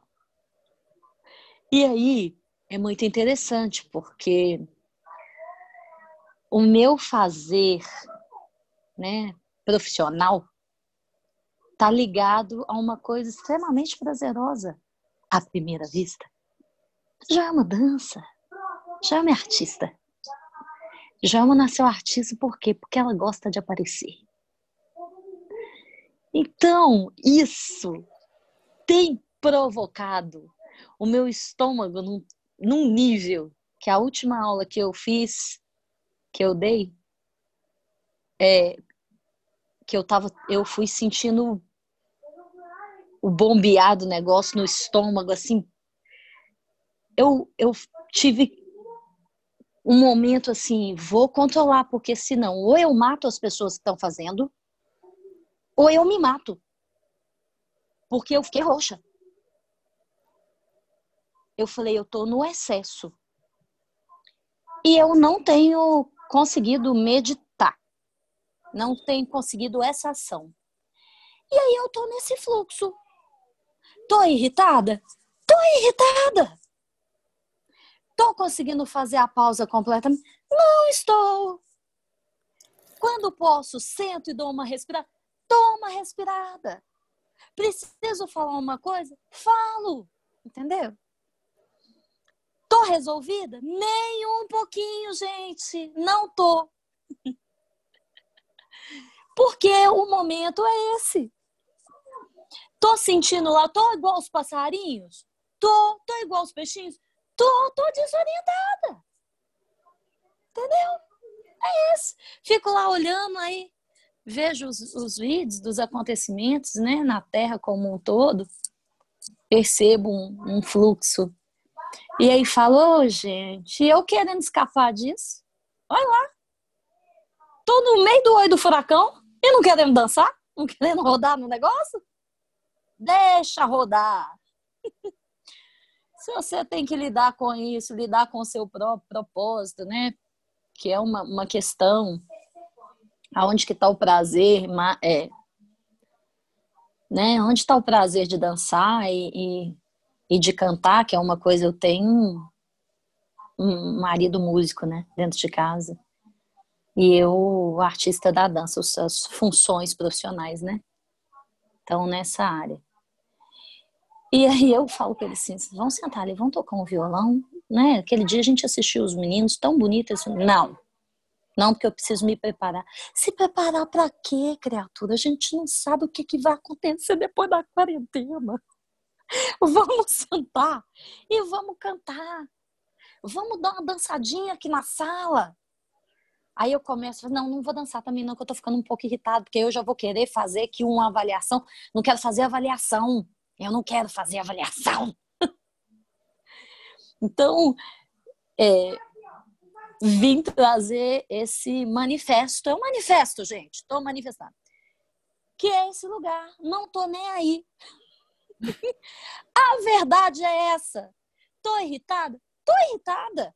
Tô conseguindo ouvir as coisas? Não tô. Não tô conseguindo. Faço um esforço? Faço um esforço nesse momento. Será que a ferramenta está funcionando? Não sei, Diara. Não sei se a ferramenta está funcionando. Entendeu?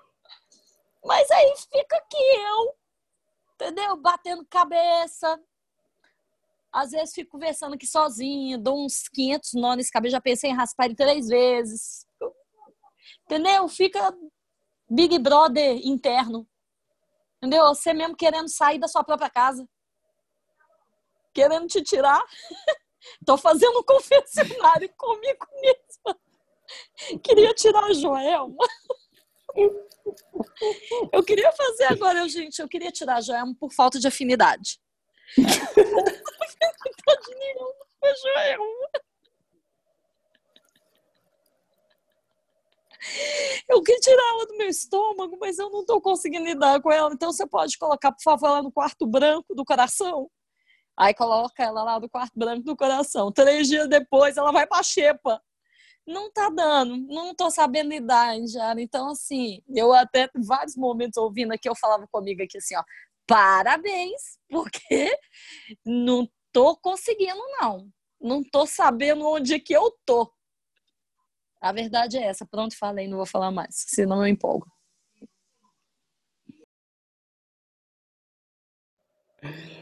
Mais que perfeito, Joelma. Mais que perfeito. A gente tem que explodir. Não fica querendo ser santinho, não. Você tem que experienciar a tua vida humana aqui. Tua sombra, tua dor, tua angústia, teu medo. Não fica tentando ser santinho de mãozinha assim, não, ó, porque vai explodir. Vai explodir. E se não explodir para fora, vai explodir dentro. Vai ficar cheio de doença, cheio de coisa. Isis, querida, não achou opção. Ah, Isis. Se não achou opção, infelizmente não vai ter como levantar a mão. A gente vai ter que abrir uma fila para o próximo atendimento coletivo. Eu, Joelma, adora burocracias. A gente vai criar uma lista das pessoas que, que não conseguiram levantar as mãos para que a gente faça um atendimento para isso. Mas, Joelma, querida, é isso mesmo. A gente está aqui para a gente fazer o quê? A gente está aqui para não! A gente está aqui para ser luz. E para eu ser luz, eu preciso me iluminar.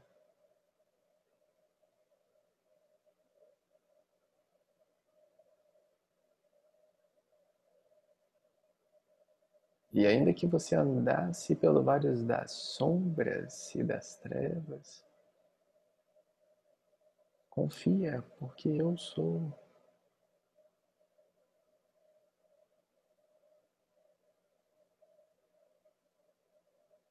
Nós somos. Namastê, querida.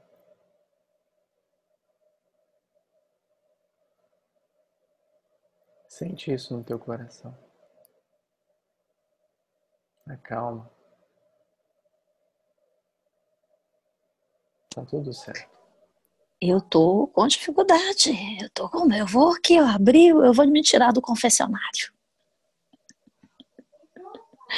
Eu tô falando, tô com muita dificuldade mesmo. Eu sei. Mas eu.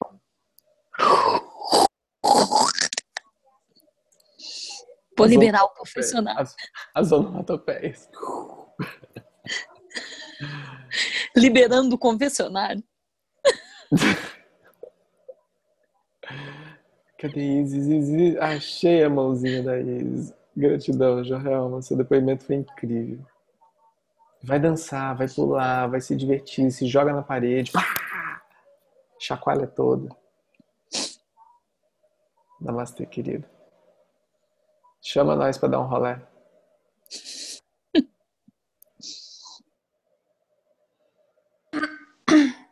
Isis. Opa, Oi, tá me ouvindo? Tô. Então, Saulo, na verdade eu não sei nem o que que eu vou perguntar, porque só tô Não sentindo. pergunta, faz igual a Joelma. Vai. Não, mas é, é na verdade. É, não sei, acho que é um desabafo também que eu tenho. É, eu tenho uma situação que eu tô encalacrada nela já tem, sei lá, uns dois anos, ou talvez mais. E é uma situação profissional que eu não consigo concluir. E eu já, já coloquei para mim mesma que é uma coisa que eu quero concluir para minha vida. E, enfim, tem várias relações familiares também envolvidas nessa questão que têm essa expectativa e colocam essa expectativa em cima de mim. Eu já sofri muito em relação a isso. E coloquei que eu iria concluir. Só que eu não consigo concluir. Eu, eu quando eu pego para fazer, é, eu simplesmente não consigo. Tenho um bloqueio, assim. É, eu não me sinto feliz, não sinto que aquilo é necessário para mim, que é uma coisa que eu precise de fato fazer, mas ao mesmo tempo eu quero muito fazer aquilo, eu quero concluir isso na minha vida. E eu não consigo, eu não sei se é a minha mente que está com alguma com algum bloqueio, se se realmente não eu não consigo fazer porque não é a minha verdade aquilo, se não- que não é para ser para mim aquilo de fato. Enfim, e aí eu fico nessa, eu não consigo pegar para fazer, fico me culpando porque eu não consigo pegar para fazer e fico arrumando desculpas da, da mente, e aí tento me consolar, vou ali, faço um brownie, faço um brigadeiro, para me, me falar para mim mesma, não, tá tudo bem, você se esforçou hoje, então vai, come um docinho. Quando você fizer o brownie, você me chama. Pode deixar. É, e aí eu fico nessa, e não, já tem, no caso vou dar nome aos bois, é, é, é a minha faculdade que eu preciso fazer minha monografia, a única coisa que falta para eu acabar.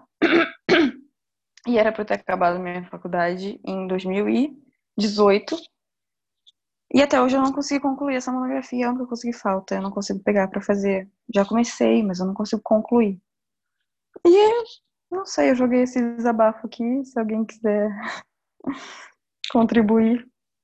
A Joelma falaria assim: compra a monografia e termina com isso. Você sabe? Olha, que sou eu mesmo que vou falar. Deixa Diga. eu te contar um negócio. Eu tô fazendo uma segunda graduação em artes visuais, é a minha segunda graduação. Tem um ano que eu tô tentando fazer uma monografia. Eu não consigo. Eu não fazer consigo também. A monografia. Aí você sabe o que, que aconteceu? Ah. Semana passada, uma pessoa me fez uma seguinte pergunta. Joelma, gostaria de saber qual é o seu pensamento sobre a dança como experiência ou a dança como experimento.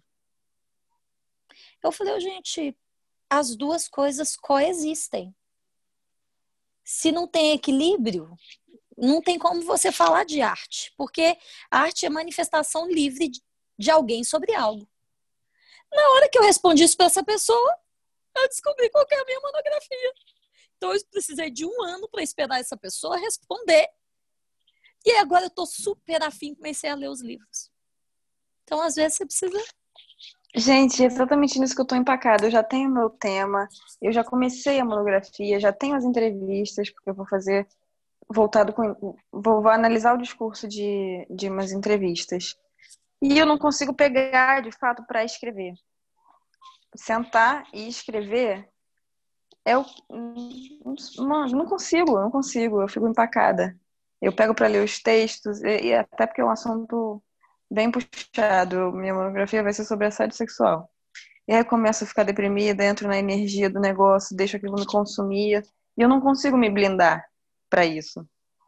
E por algum motivo esse é meu tema, não fui nem eu que escolhi, na verdade, né? Foi meu orientador que sugeriu e eu só falei, tá bom, vamos falar sobre isso mesmo, porque você sugeriu e é isso aí.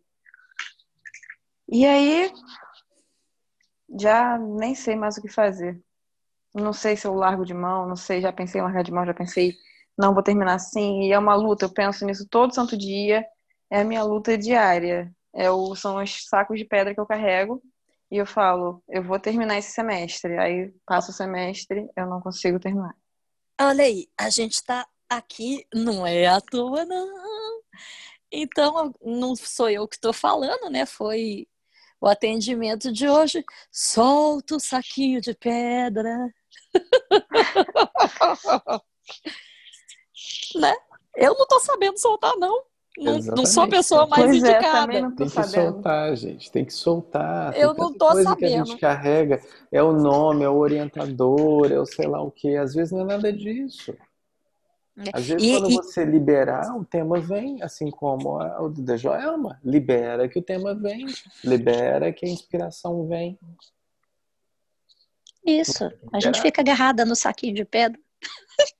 Pois As é, carregadoras. Né, saquinho de pedra, a gente gosta do saquinho de pedra, a gente fala esse saquinho de pedra, a gente põe nome no saquinho, põe apelido, Exato. endereço, CPF. Eu demorei tanto tempo pro fulano de tal ser meu orientador, eu demorei tanto, nossa, até eu escolher o sei lá o que, até. Ih, olha o tanto de coisa que a gente gosta de carregar, né? Mas na verdade, posso falar, eu, é preguiça de puxar outro tema, de, de cavucar outro tema, porque já tem grande parte do caminho andado. Então, se eu for mudar de tema, vai ser todo um processo. Eu não sei se eu também estou disposta a reiniciar Você vai demorar mais do que dois anos para isso? Eu já estou demorando, né, por sinal. eu aproveitava a quarentena e mudava de vida. Não sei de vocês, se vocês estão pensando nisso, mas muda de vida. Melhor coisa que faz nessa quarentena. Muda de vida alimentação, amor próprio, frequência, muda de vida, é uma oportunidade. uma oportunidade. Eu acho que se você encontrar um tema que realmente te faça feliz, e se é o que você quer fazer, ou escrever sobre, ou qualquer coisa, vai chegar um tema para você e você vai terminar ele mais rápido do que dois anos, te garanto.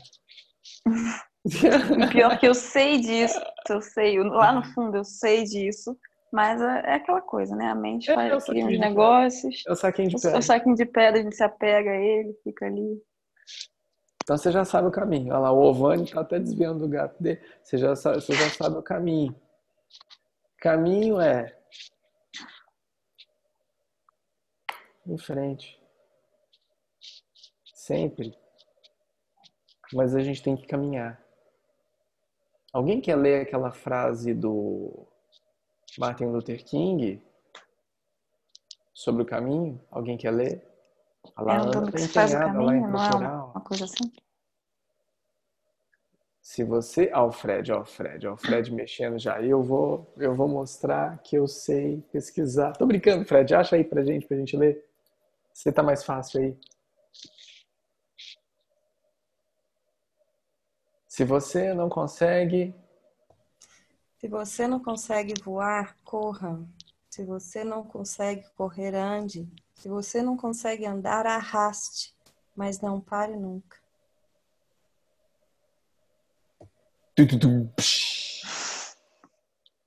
Gratidão. pronto. Né? Eu queria falar uma coisa que eu sinto a mesma coisa que ela e que uma das coisas que me travava muito, Então ou me trava aí, ainda. cara. Então, tô falando. Nossa, foi o que É queria falar. que. Ah, então, estou falando. Vícios de fala. É que a pressão da família pra gente fazer as coisas é, é uma coisa meio desesperadora, assim, e aí a gente tenta fugir, porque é como se fosse uma obrigação, e aí aquilo já não é legal, porque você tem que fazer. Então você quer terminar aquilo, mas Exatamente. você não faz com amor porque você só quer atender expectativa familiar e aquilo vira um peso tão grande que a gente começa a negar, negar, negar, negar. E é o que eu sinto, assim, Pois né? é, foi aconteceu comigo também. E é isso que eu queria falar. Sabe o que aconteceu comigo com relação a isso tudo? Eu joguei tudo pro alto. Foi maravilhoso. É, a gente acaba pegando.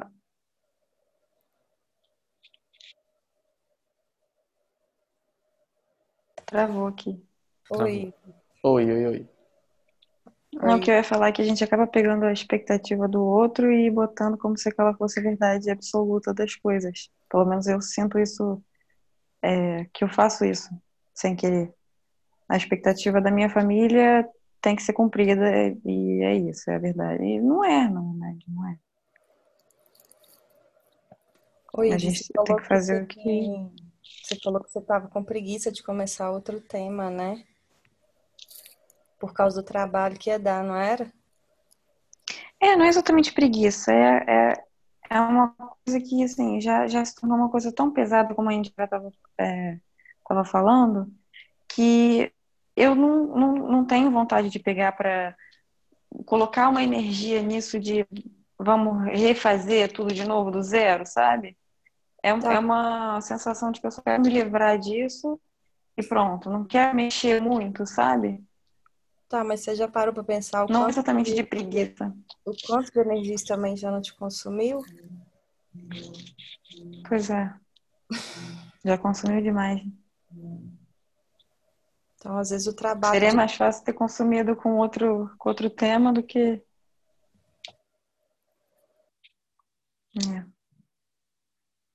Tira o peso também, não se cobra, não. Eu parei de me cobrar. E se for, foi. Se não foi, não, não era pra ir. Não posso fazer nada. Mas não leva pra frente tema que não te interessa, não. Tudo bem? Uhum. Vamos ouvir agora a Natalina. Boa noite.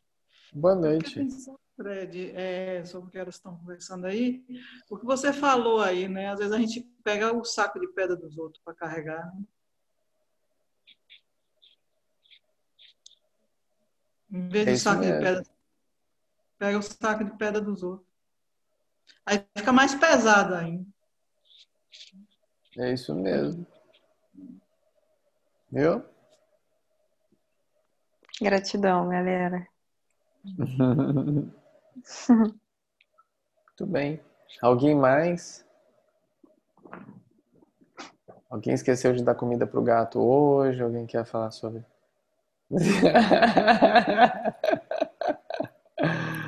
Mais O Sala, não tô sabendo apertar a mão aqui, não. No celular, não. Ah, então você O do aprende. Zoom não tá Você vai aparecendo. para o próximo atendimento. Atendimento das pessoas que não levantaram a mão. Tem que fazer um curso. Fala, querida. Eu, Fred. Pra gente fechar. É, eu compartilho dessa angústia aí com a Joelma e queria até aproveitar porque a aula de dança que ela deu foi sensacional. Como eu estava precisando daquele momento de libertação. Não essa última, mas a anterior. Mas quando as pessoas falam que não aguentam mais ficar entediadas em casa pela quarentena, eu quero matar. Porque eu estou trabalhando quatro vezes mais do que se eu estivesse fazendo meu trabalho normal. Então eu imaginei uma quarentena para poder meditar, para poder arrumar meu guarda-roupa, para eu conseguir colocar as minhas coisas em ordem. Eu não estou conseguindo fazer nada, estou me sentindo uma débil mental, cansada. É, as pausas que eu estou dando durante o dia, quando eu, quando eu entro aqui no grupo para fazer as atividades, que eu, eu é, tenho me dado esse, esse presente nesse momento, mas assim, eu tenho que trabalhar de madrugada, de noite, a gente tem se preparado para dar aula, então a empresa entrou numa onda que ela está sugando três vezes mais por o motivo da gente estar em casa. Então, quando eu ouço alguém falar que está entediado, de estar, ah, porque eu não sei mais o que fazer, eu quero, eu quero matar essa pessoa. porque eu tô num processo enlouquecida, enlouquecida. Era só um desabafo mesmo.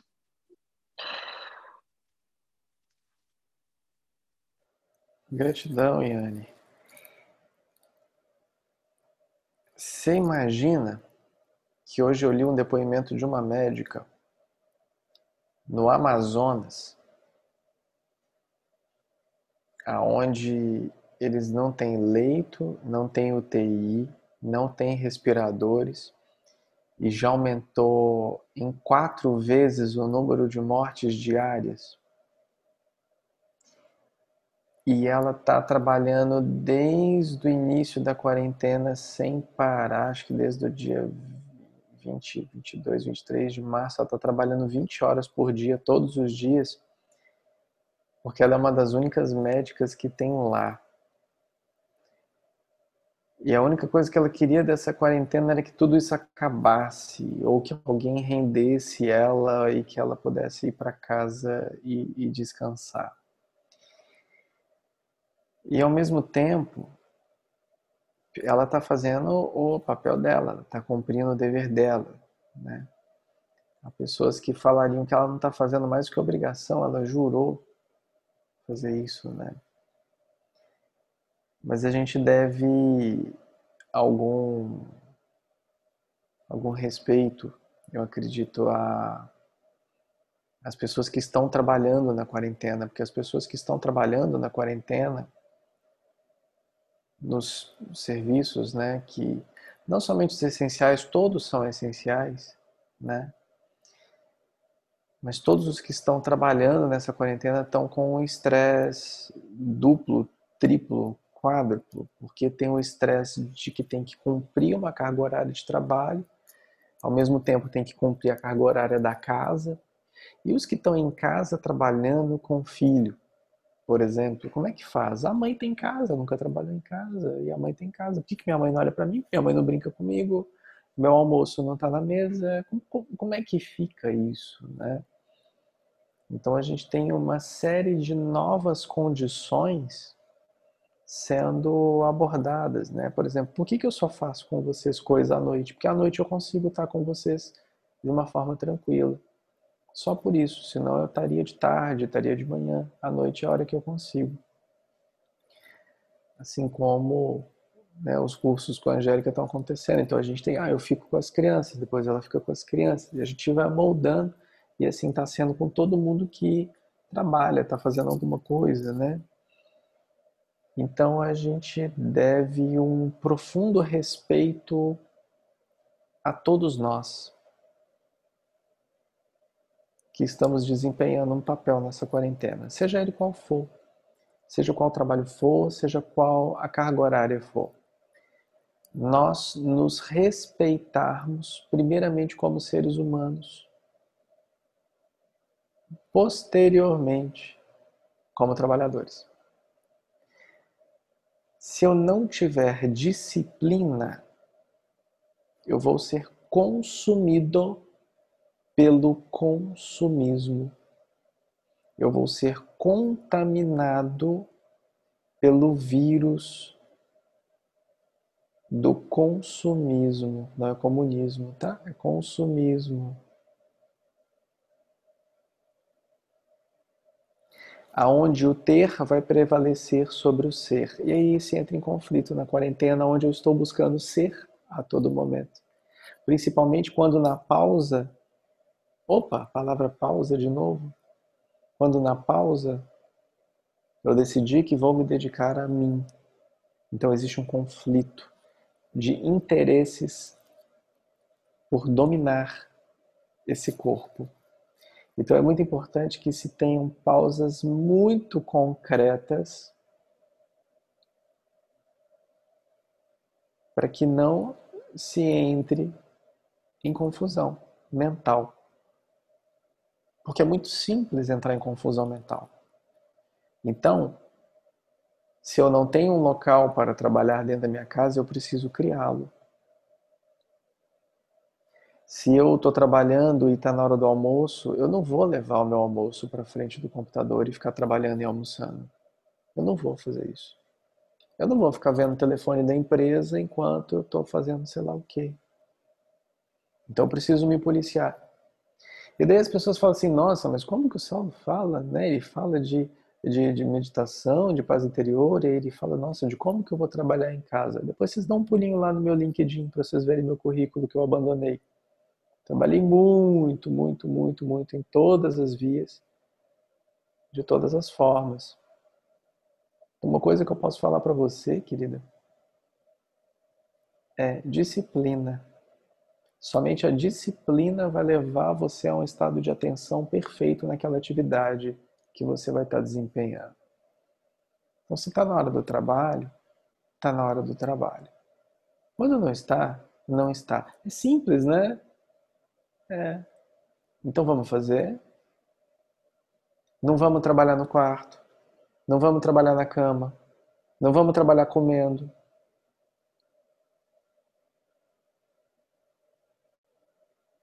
Pronto. Ó. Você vai me falar que você estava fazendo isso? Ah, duvido. Não, para. Respondendo e-mail meia-noite? Para quê? 11 horas da noite? Para quê? Não, né? Então, se a gente começar a criar, porque o que as pessoas não entendem quando a gente vai falar é que, como é em cima, é embaixo. Existe função, existe hierarquia. Tudo isso acontece porque precisa acontecer. Outro dia eu brinquei. Espada do arcanjo Miguel serve para cortar pão? Para passar manteiga no pão? Não serve. Não serve, ele está ali para cortar a cabecinha. O outro está ali para fazer sei lá o que, o outro está lá. Então é necessário com que se tenha entendimento sobre essas coisas. Porque senão, meus queridos, vão pirar o cabeção. E vão pirar mesmo. Então, ó, tá na minha hora de, de meditar. Meditei. Pronto. Ah, mas tá ligando. Não, querido, você não tá ligando agora, tá na hora de meditar. Tem nada acontecendo agora. Agora eu vou trabalhar? Então não tem nada no meu ouvidinho tocando música, fazendo sei lá o que. Não tem nada disso. Agora eu estou trabalhando. Então meu foco agora é o trabalho. Não, mas você não sabe como é que é meu chefe. Não, queridos, esse padrão é você que traz. É você que se permite ser consumido. A primeira vez que eu estava trabalhando dessa forma e eu recebi uma mensagem do meu chefe, era, sei lá, nove horas da noite, eu não respondi. No outro dia de manhã, eu respondi. Aí ele falou assim: Poxa, mas você não me respondeu ontem? Eu falei: Era importante? Podia ser resolvido agora.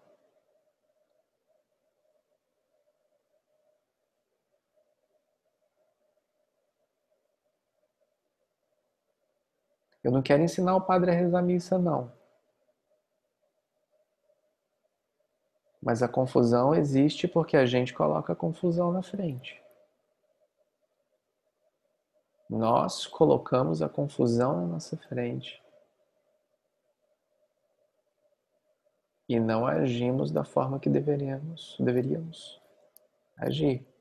Nós nos permitimos ser explorados.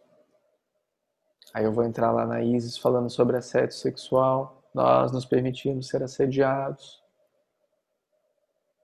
Nós nos permitimos. Estou entrando em juízo de valor, não, tá? Nós nos permitimos.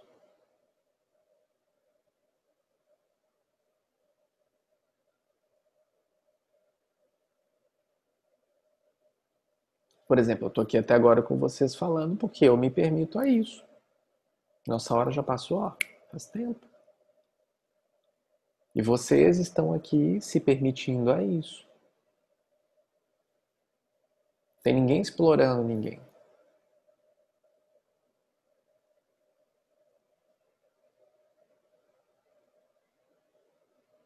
Vamos nos amar.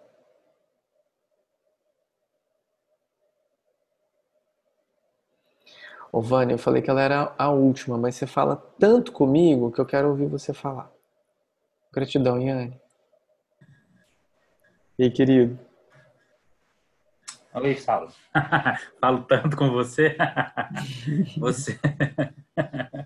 você, bem, bem sucinto, né? É, na questão do trabalho em casa, eu, a única coisa que eu também estou trabalhando é só um toque. Use o próprio trabalho a seu favor. Tudo quanto é coisinha eu coloquei no Outlook. Horário do almoço, horário do café, pausa para aquilo. E ninguém marca reunião comigo porque já tem alguma coisa no próprio Outlook da empresa que eu estou fazendo alguma coisa. Ou seja, aí esses horários eu estou me, me dedicando. No começo eu não fiz isso não, tá? Aí agora eu estou conseguindo trabalhar bem, porque eu tenho horário do almoço, horário do café, horário do, do de whatever. Então, assim, então isso me ajudou muito e nos últimos 10 dias estou conseguindo pôr no eixo. É só uma Perfeito. dica para a Yane. É, mas o que, eu, o que, eu, vou falar é bem rápido também, também está estourado o horário, você é bem sucinto. Até eu, eu ia levar essa dúvida para ontem, eu não consegui falar. Ontem teve alguns assuntos muito interessantes do assunto do estudo do satsang, e eu estava presente naquele satsang que a gente fez lá no Parque Laje, né? E eu fui marcando algumas coisas que você estava falando e tudo, ainda mais que é por incrível que pareça, eu acho que quando é por áudio e não por vídeo, parece que a gente presta mais atenção. Você fecha o olho ali, fica te ouvindo, acho que até melhor do que o vídeo, para fazer um, um. Pelo menos para mim. E eu estava marcando algumas frases. Antes da minha pergunta, eu queria que você me deu um susto ontem, Saulo.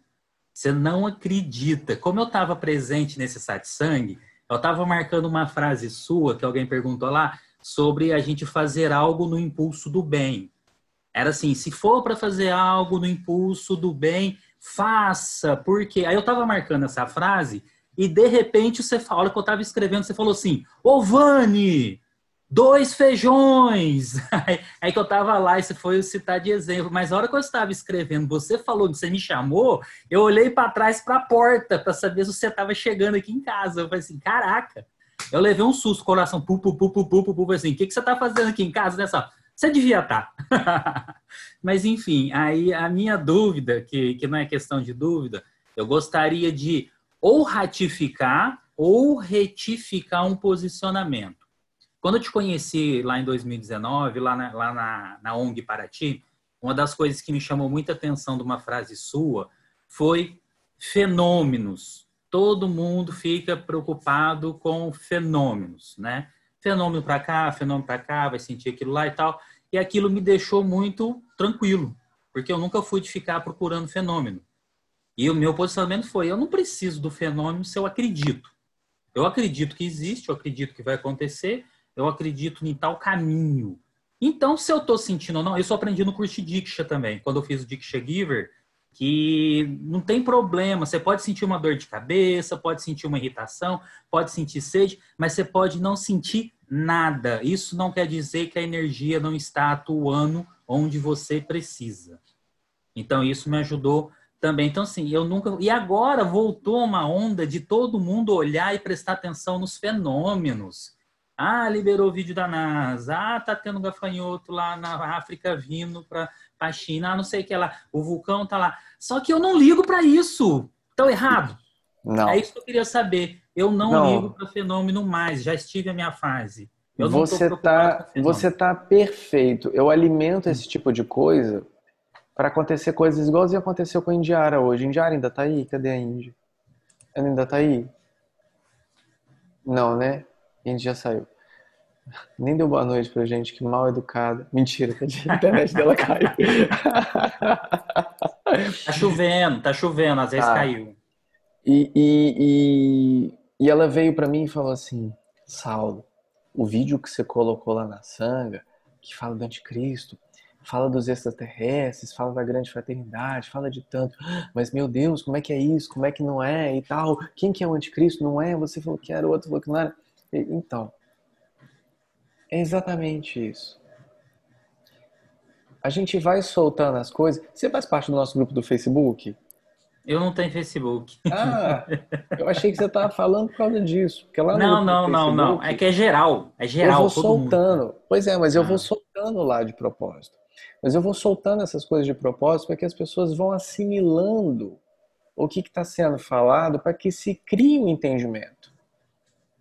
Porque o que, que acontece? Não importa se está com um gafanhoto na África, se está com criança morrendo não sei aonde, se está com, com pandemia, se está com peixe saindo da água no México, ave caindo na Europa. Não importa.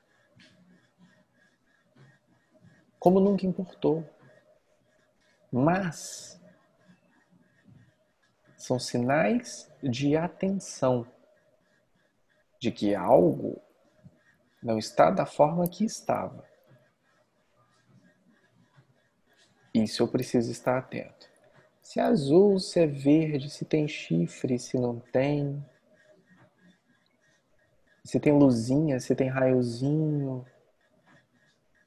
Mas algo mudou. E isso eu preciso estar atento. Se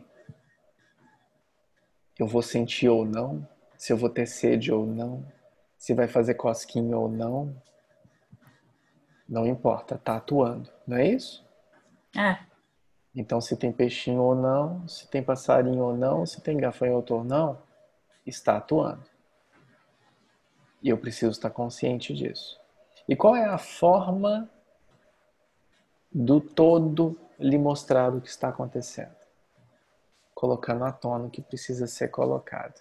Inclusive, colocar a humanidade em quarentena. Você quer fenômeno maior do que esse? Todo mundo em quarentena? Metade do planeta está dentro de casa? Você quer fenômeno maior do que esse? Metade do planeta dentro de casa? Olha que loucura. Você quer outro fenômeno? Eu conversando com você aqui, como dois velhos amigos, pá, pá, pá, pá, olha que fenômeno louco. fenômeno maluco esse também. Entendedores entenderão. No momento certo e oportuno. Olha só que interessante. Uma vez, eu não lembro quem, alguém falou comigo assim. Às vezes foi até o Bruno. Não sei se foi o Bruno ou não. Não gosto muito do Bruno, não sei se ele tá online agora, não sei se ele tá prestando. Ah, tá. Ufa, ele tá ali. É... eu, eu, eu, eu só não me recordo se foi o Bruno. Mas alguém virou para mim e falou assim: Você disse que fenômenos não existem. Por que, que você está falando disso agora? Quem que falou isso comigo? Foi você mesmo. Ó, oh, Bruno, foi você. Desculpa. Eu estava achando que estava errando aqui, mas. E o que, que eu falei? Eu falei assim: olha, eu nunca disse que não existe. Eu disse que a gente não deve se identificar com eles. É importante? Não é importante? Tanto faz. É uma coisa que você busca, é uma coisa que você quer? Não é? Tanto faz. Existe algo sério no meio disso que eu sempre comento com relação aos fenômenos. Então, o sexto chakra se cai. Pode estar. Tá, eu vou fazer igualzinho a Joelma. Joelma, Joelma adora de. Pode estar tá conectadinho, bonitinho, tudo funcionando, tudo lindo. Tudo lá. Com luzinha, com vozinha, com, com tudo. Pode estar tudo maravilhoso conectadinho. Se você não estiver ligado ao que é verdadeiramente a tua essência, você cai. Cai e cai bonito, cai lindo, cai vendo tudo, cai ouvindo tudo, cai sabendo de tudo. Só não tá sabendo que tá caindo porque o ego não deixa. Tem aquele balão inflável de todo tamanho escrito ego embaixo, não consegue ver que tá caindo. Acha que tá subindo com o balão ao invés de tá caindo. Mas tá vendo tudo. Tá vendo, ouvindo, sentindo, conectado conectado, falando de amor, de luz, de paz, de bens. Ah, e ó. Uma ilusão. Uma perfeita ilusão. Posso te contar um segredo? Vou te contar um segredo. Acho que já falei isso várias vezes, muitos de vocês sabem disso, inclusive. Eu não ouço nada. Eu não sinto nada. Eu não vejo nada. Absolutamente nada. Quando eu vejo, quando eu sinto, quando eu ouço, não é aonde as pessoas acham. Eu sinto, ouço e vejo no coração. Eu simplesmente sei. Sabe quando você sabe de uma coisa e alguém comenta e você fala assim: Poxa, eu fiz isso no meu Outlook? É a mesma coisa para mim. Olha, eu fiz isso no meu Outlook. Ninguém sopra nada no meu ouvido, a não ser a Joelma. A Joelma sopra. Ninguém, ninguém sopra nada no meu ouvido. Ninguém me dá resposta nenhuma. Tô soprando eu, nada. Eu não canalizo ninguém. Eu não canalizo ninguém. Meus guias não vêm falar comigo porque eu não tenho guia. Mentira, tenho dois, mas eles não funcionam como guia, né? São, são meus amigos. Eu não posso contar mais a respeito. São, são dois amigões meus. Um do lado e um do outro. Mas ninguém me sopra nada. Eu não canalizo nada. Absolutamente nada. Você pode, não é errado. Ninguém está falando que é errado, que não existe, que não pode. Claro que não. Ninguém fala isso. A gente sabe muito bem o que, que existe. A gente sabe a importância disso. É lindo. Você só não deve deixar de agir. E nem se cegar. Porque você é mestre de si mesmo. O que, que significa isso tudo acontecendo? Vocês têm alguma dúvida do que isso significa ainda? Sério? Vocês têm alguma dúvida do que, que é isso tudo que está acontecendo? Se vocês tiverem dúvida, não tem problema, pode continuar tendo. Mas volta lá no satsang do dia 17 do 3. A gente fala claramente quais são as instruções da luz. A gente fala claramente quais são as instruções. E vocês vão me ver falando num tom que normalmente vocês não me veem falando. E a gente ainda podia encontrar os outros.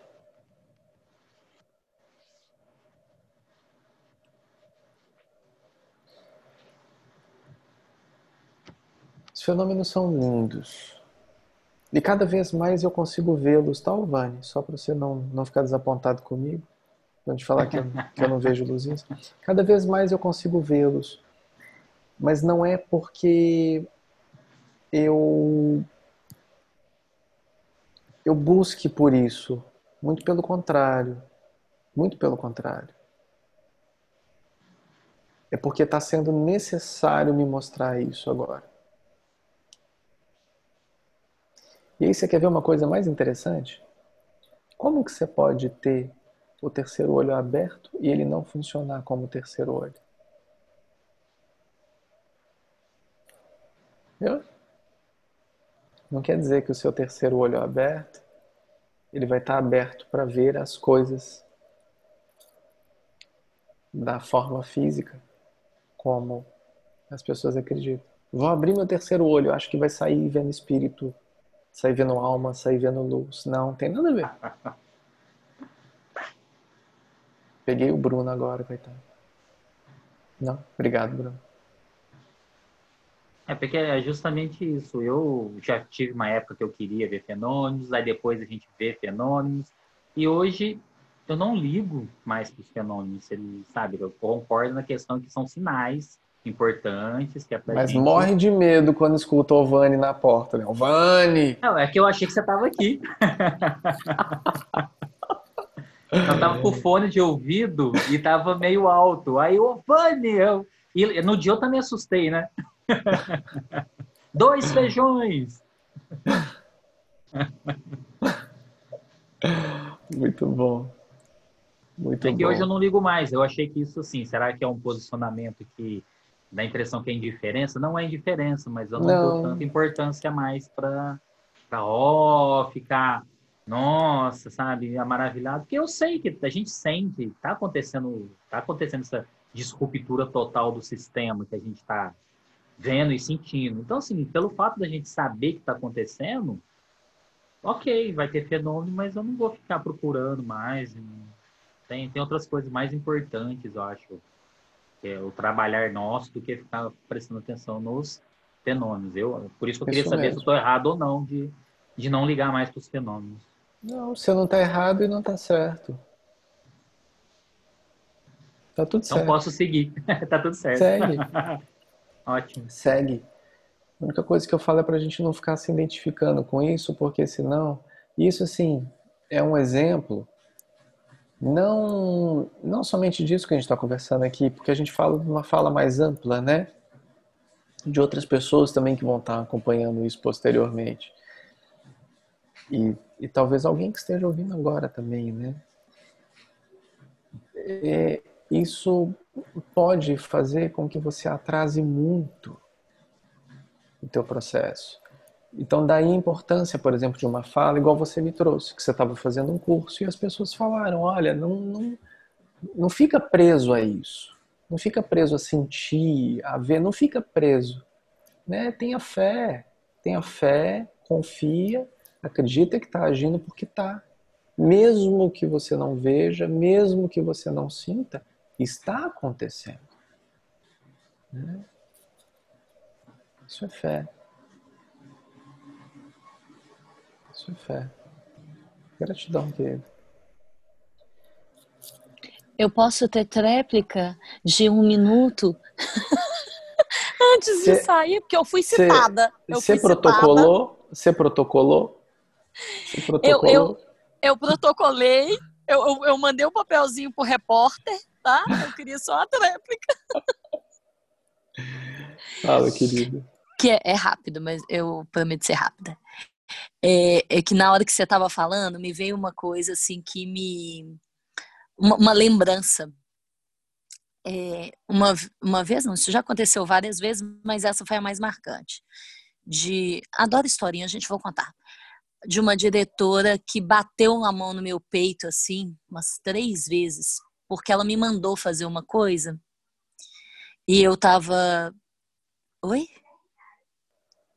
Eu acho que eu lembro desse caso. A gente conversou sobre isso. Eu não sei. da Madre Teresa de. Calcutá?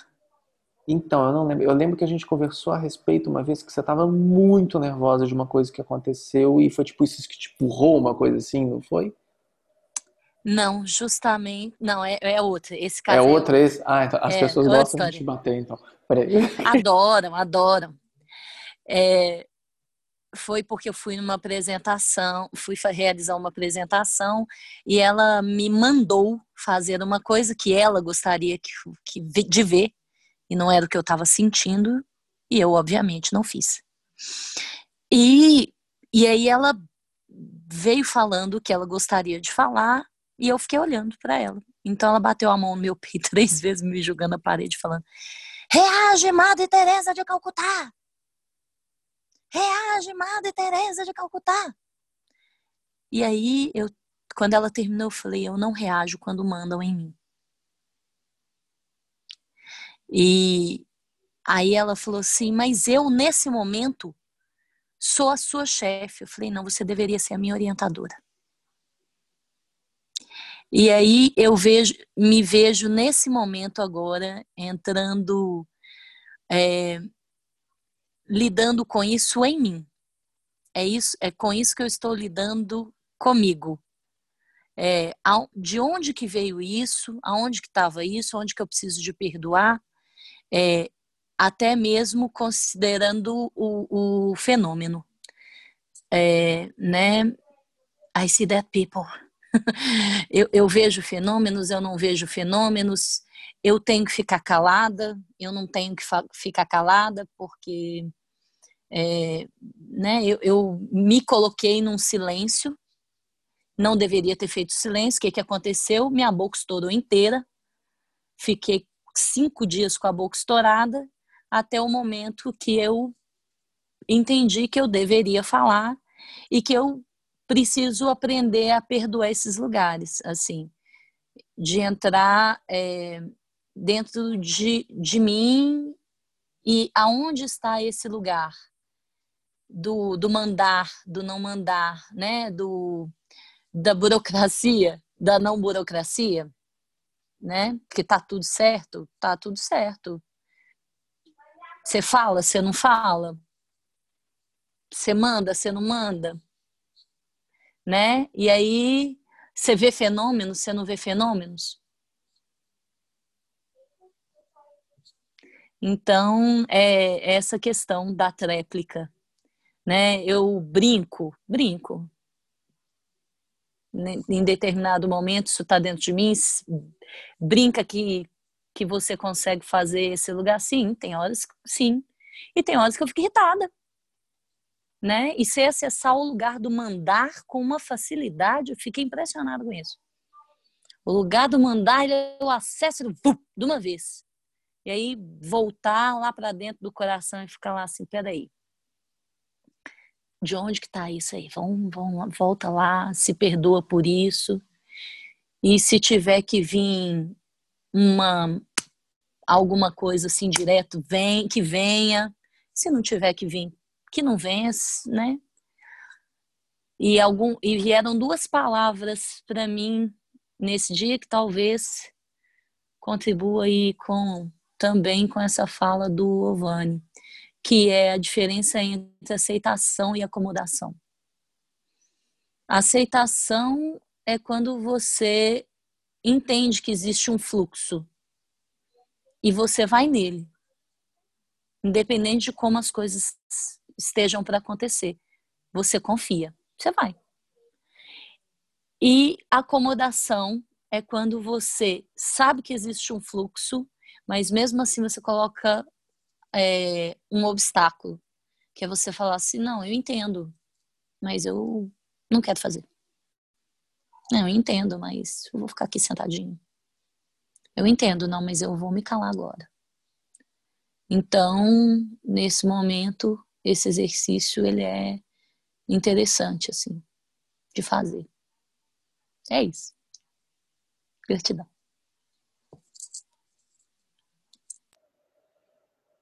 Gratidão. Pessoal, agora nós vamos encerrar, né? Três horas já é demais, né? Acho que o nosso vídeo mais longo no YouTube tem quatro horas. Daqui a pouco. Vocês topam ficar até meia-noite e meia? Não, né? Por favor, eu não vou ficar.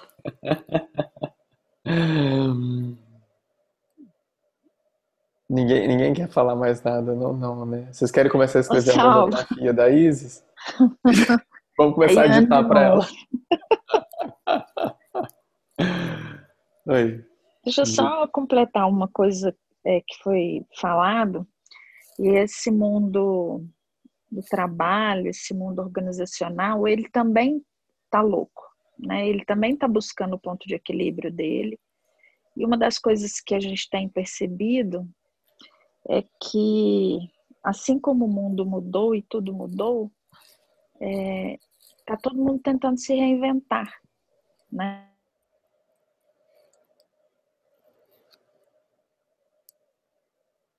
Para mim, para mim, se para mim parou. da forma correta de Voltou. fazer, como que vai ser depois da pandemia. Acabou a bateria. Como que vai ficar depois da pandemia? Então, é, que situação que vai, como que vai ser depois disso tudo? E uma coisa que a gente tem certeza é que nada do que era feito antes vai ser feito da mesma forma. Tudo mudou. Né? Então, cabe a nós é, buscar esse ponto de equilíbrio. Né? Isso serve para a vida, para o mundo organizacional, e eu, eu tenho percebido muita preocupação das empresas em, em buscar isso. Então, o tamanho, como eu já brinquei com você, né, que do cantinho do pensamento, o cantinho do pensamento ele não está fazendo a mudança só interna, mas ele está fazendo do nosso cotidiano, de tudo que nos cerca, né? Não só da pessoa física, mas de tudo, de todos os organismos, de, de tudo. Não sei se me fiz entender. De tudo.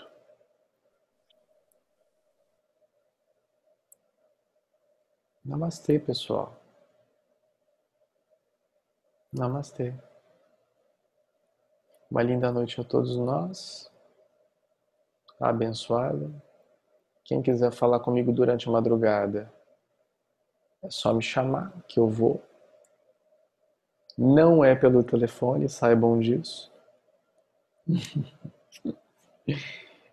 É só chamar que a gente aparece, grita no ouvido, Ovani, Ovani. A gente grita, só chamar que a gente aparece. Dois feijões, Ovani. Imagina, o Ovani tá lá, não, mas eu tô plantando aqui dois feijões, Ovani. E vamos nos permitir sermos felizes. Isso é o que importa. E Natalina, hein? Que bocão de sono, hein? Eita, nós é dormir igual um bebê agora. Que beleza. Pessoal, uma linda noite. Quem não sabe como me chamar, pode lotar o WhatsApp da Ana, que ela vai ensinar vocês agora como é que me chama de noite. Ana tá ali, ó, dando tchauzinho. Cadê a Ana dando tchau? Ei, Ana, dá tchau. Ela desliga a câmera, né? Cadê a Ana dando tchau? A Ana faz assim. Ficou dentro. Cadê a Ana dando tchau? É isso. A Ana ensina vocês como é que me chama e eu vou, tá bom? É só me chamar que eu vou. Vão trabalhar, né? Agora vocês vão ter uma noite maravilhosa. Cachorrinhos, gatinhos.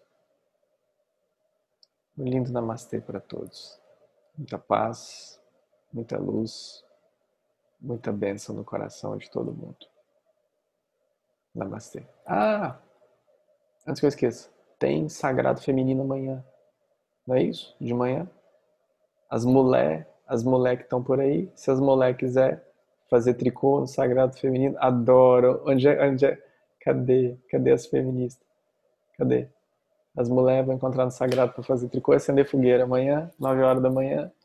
Não é isso? Adoro. Aí a amiga do Fred nunca mais aparece mesmo. Então amanhã tem sagrado para as mulheres, as mulheres que quiser brincar de sagrado. Mentira, muito sério, muito bonito, muito profundo. 9 horas da manhã vai ser sobre a jornada da alma, não é isso? Também muito bacana, muito lindo. Amanhã, 9 horas da manhã. Aqui nesse link mesmo do Zoom. Pessoal, lindo namastê, muita paz no coração de todo mundo. E até logo.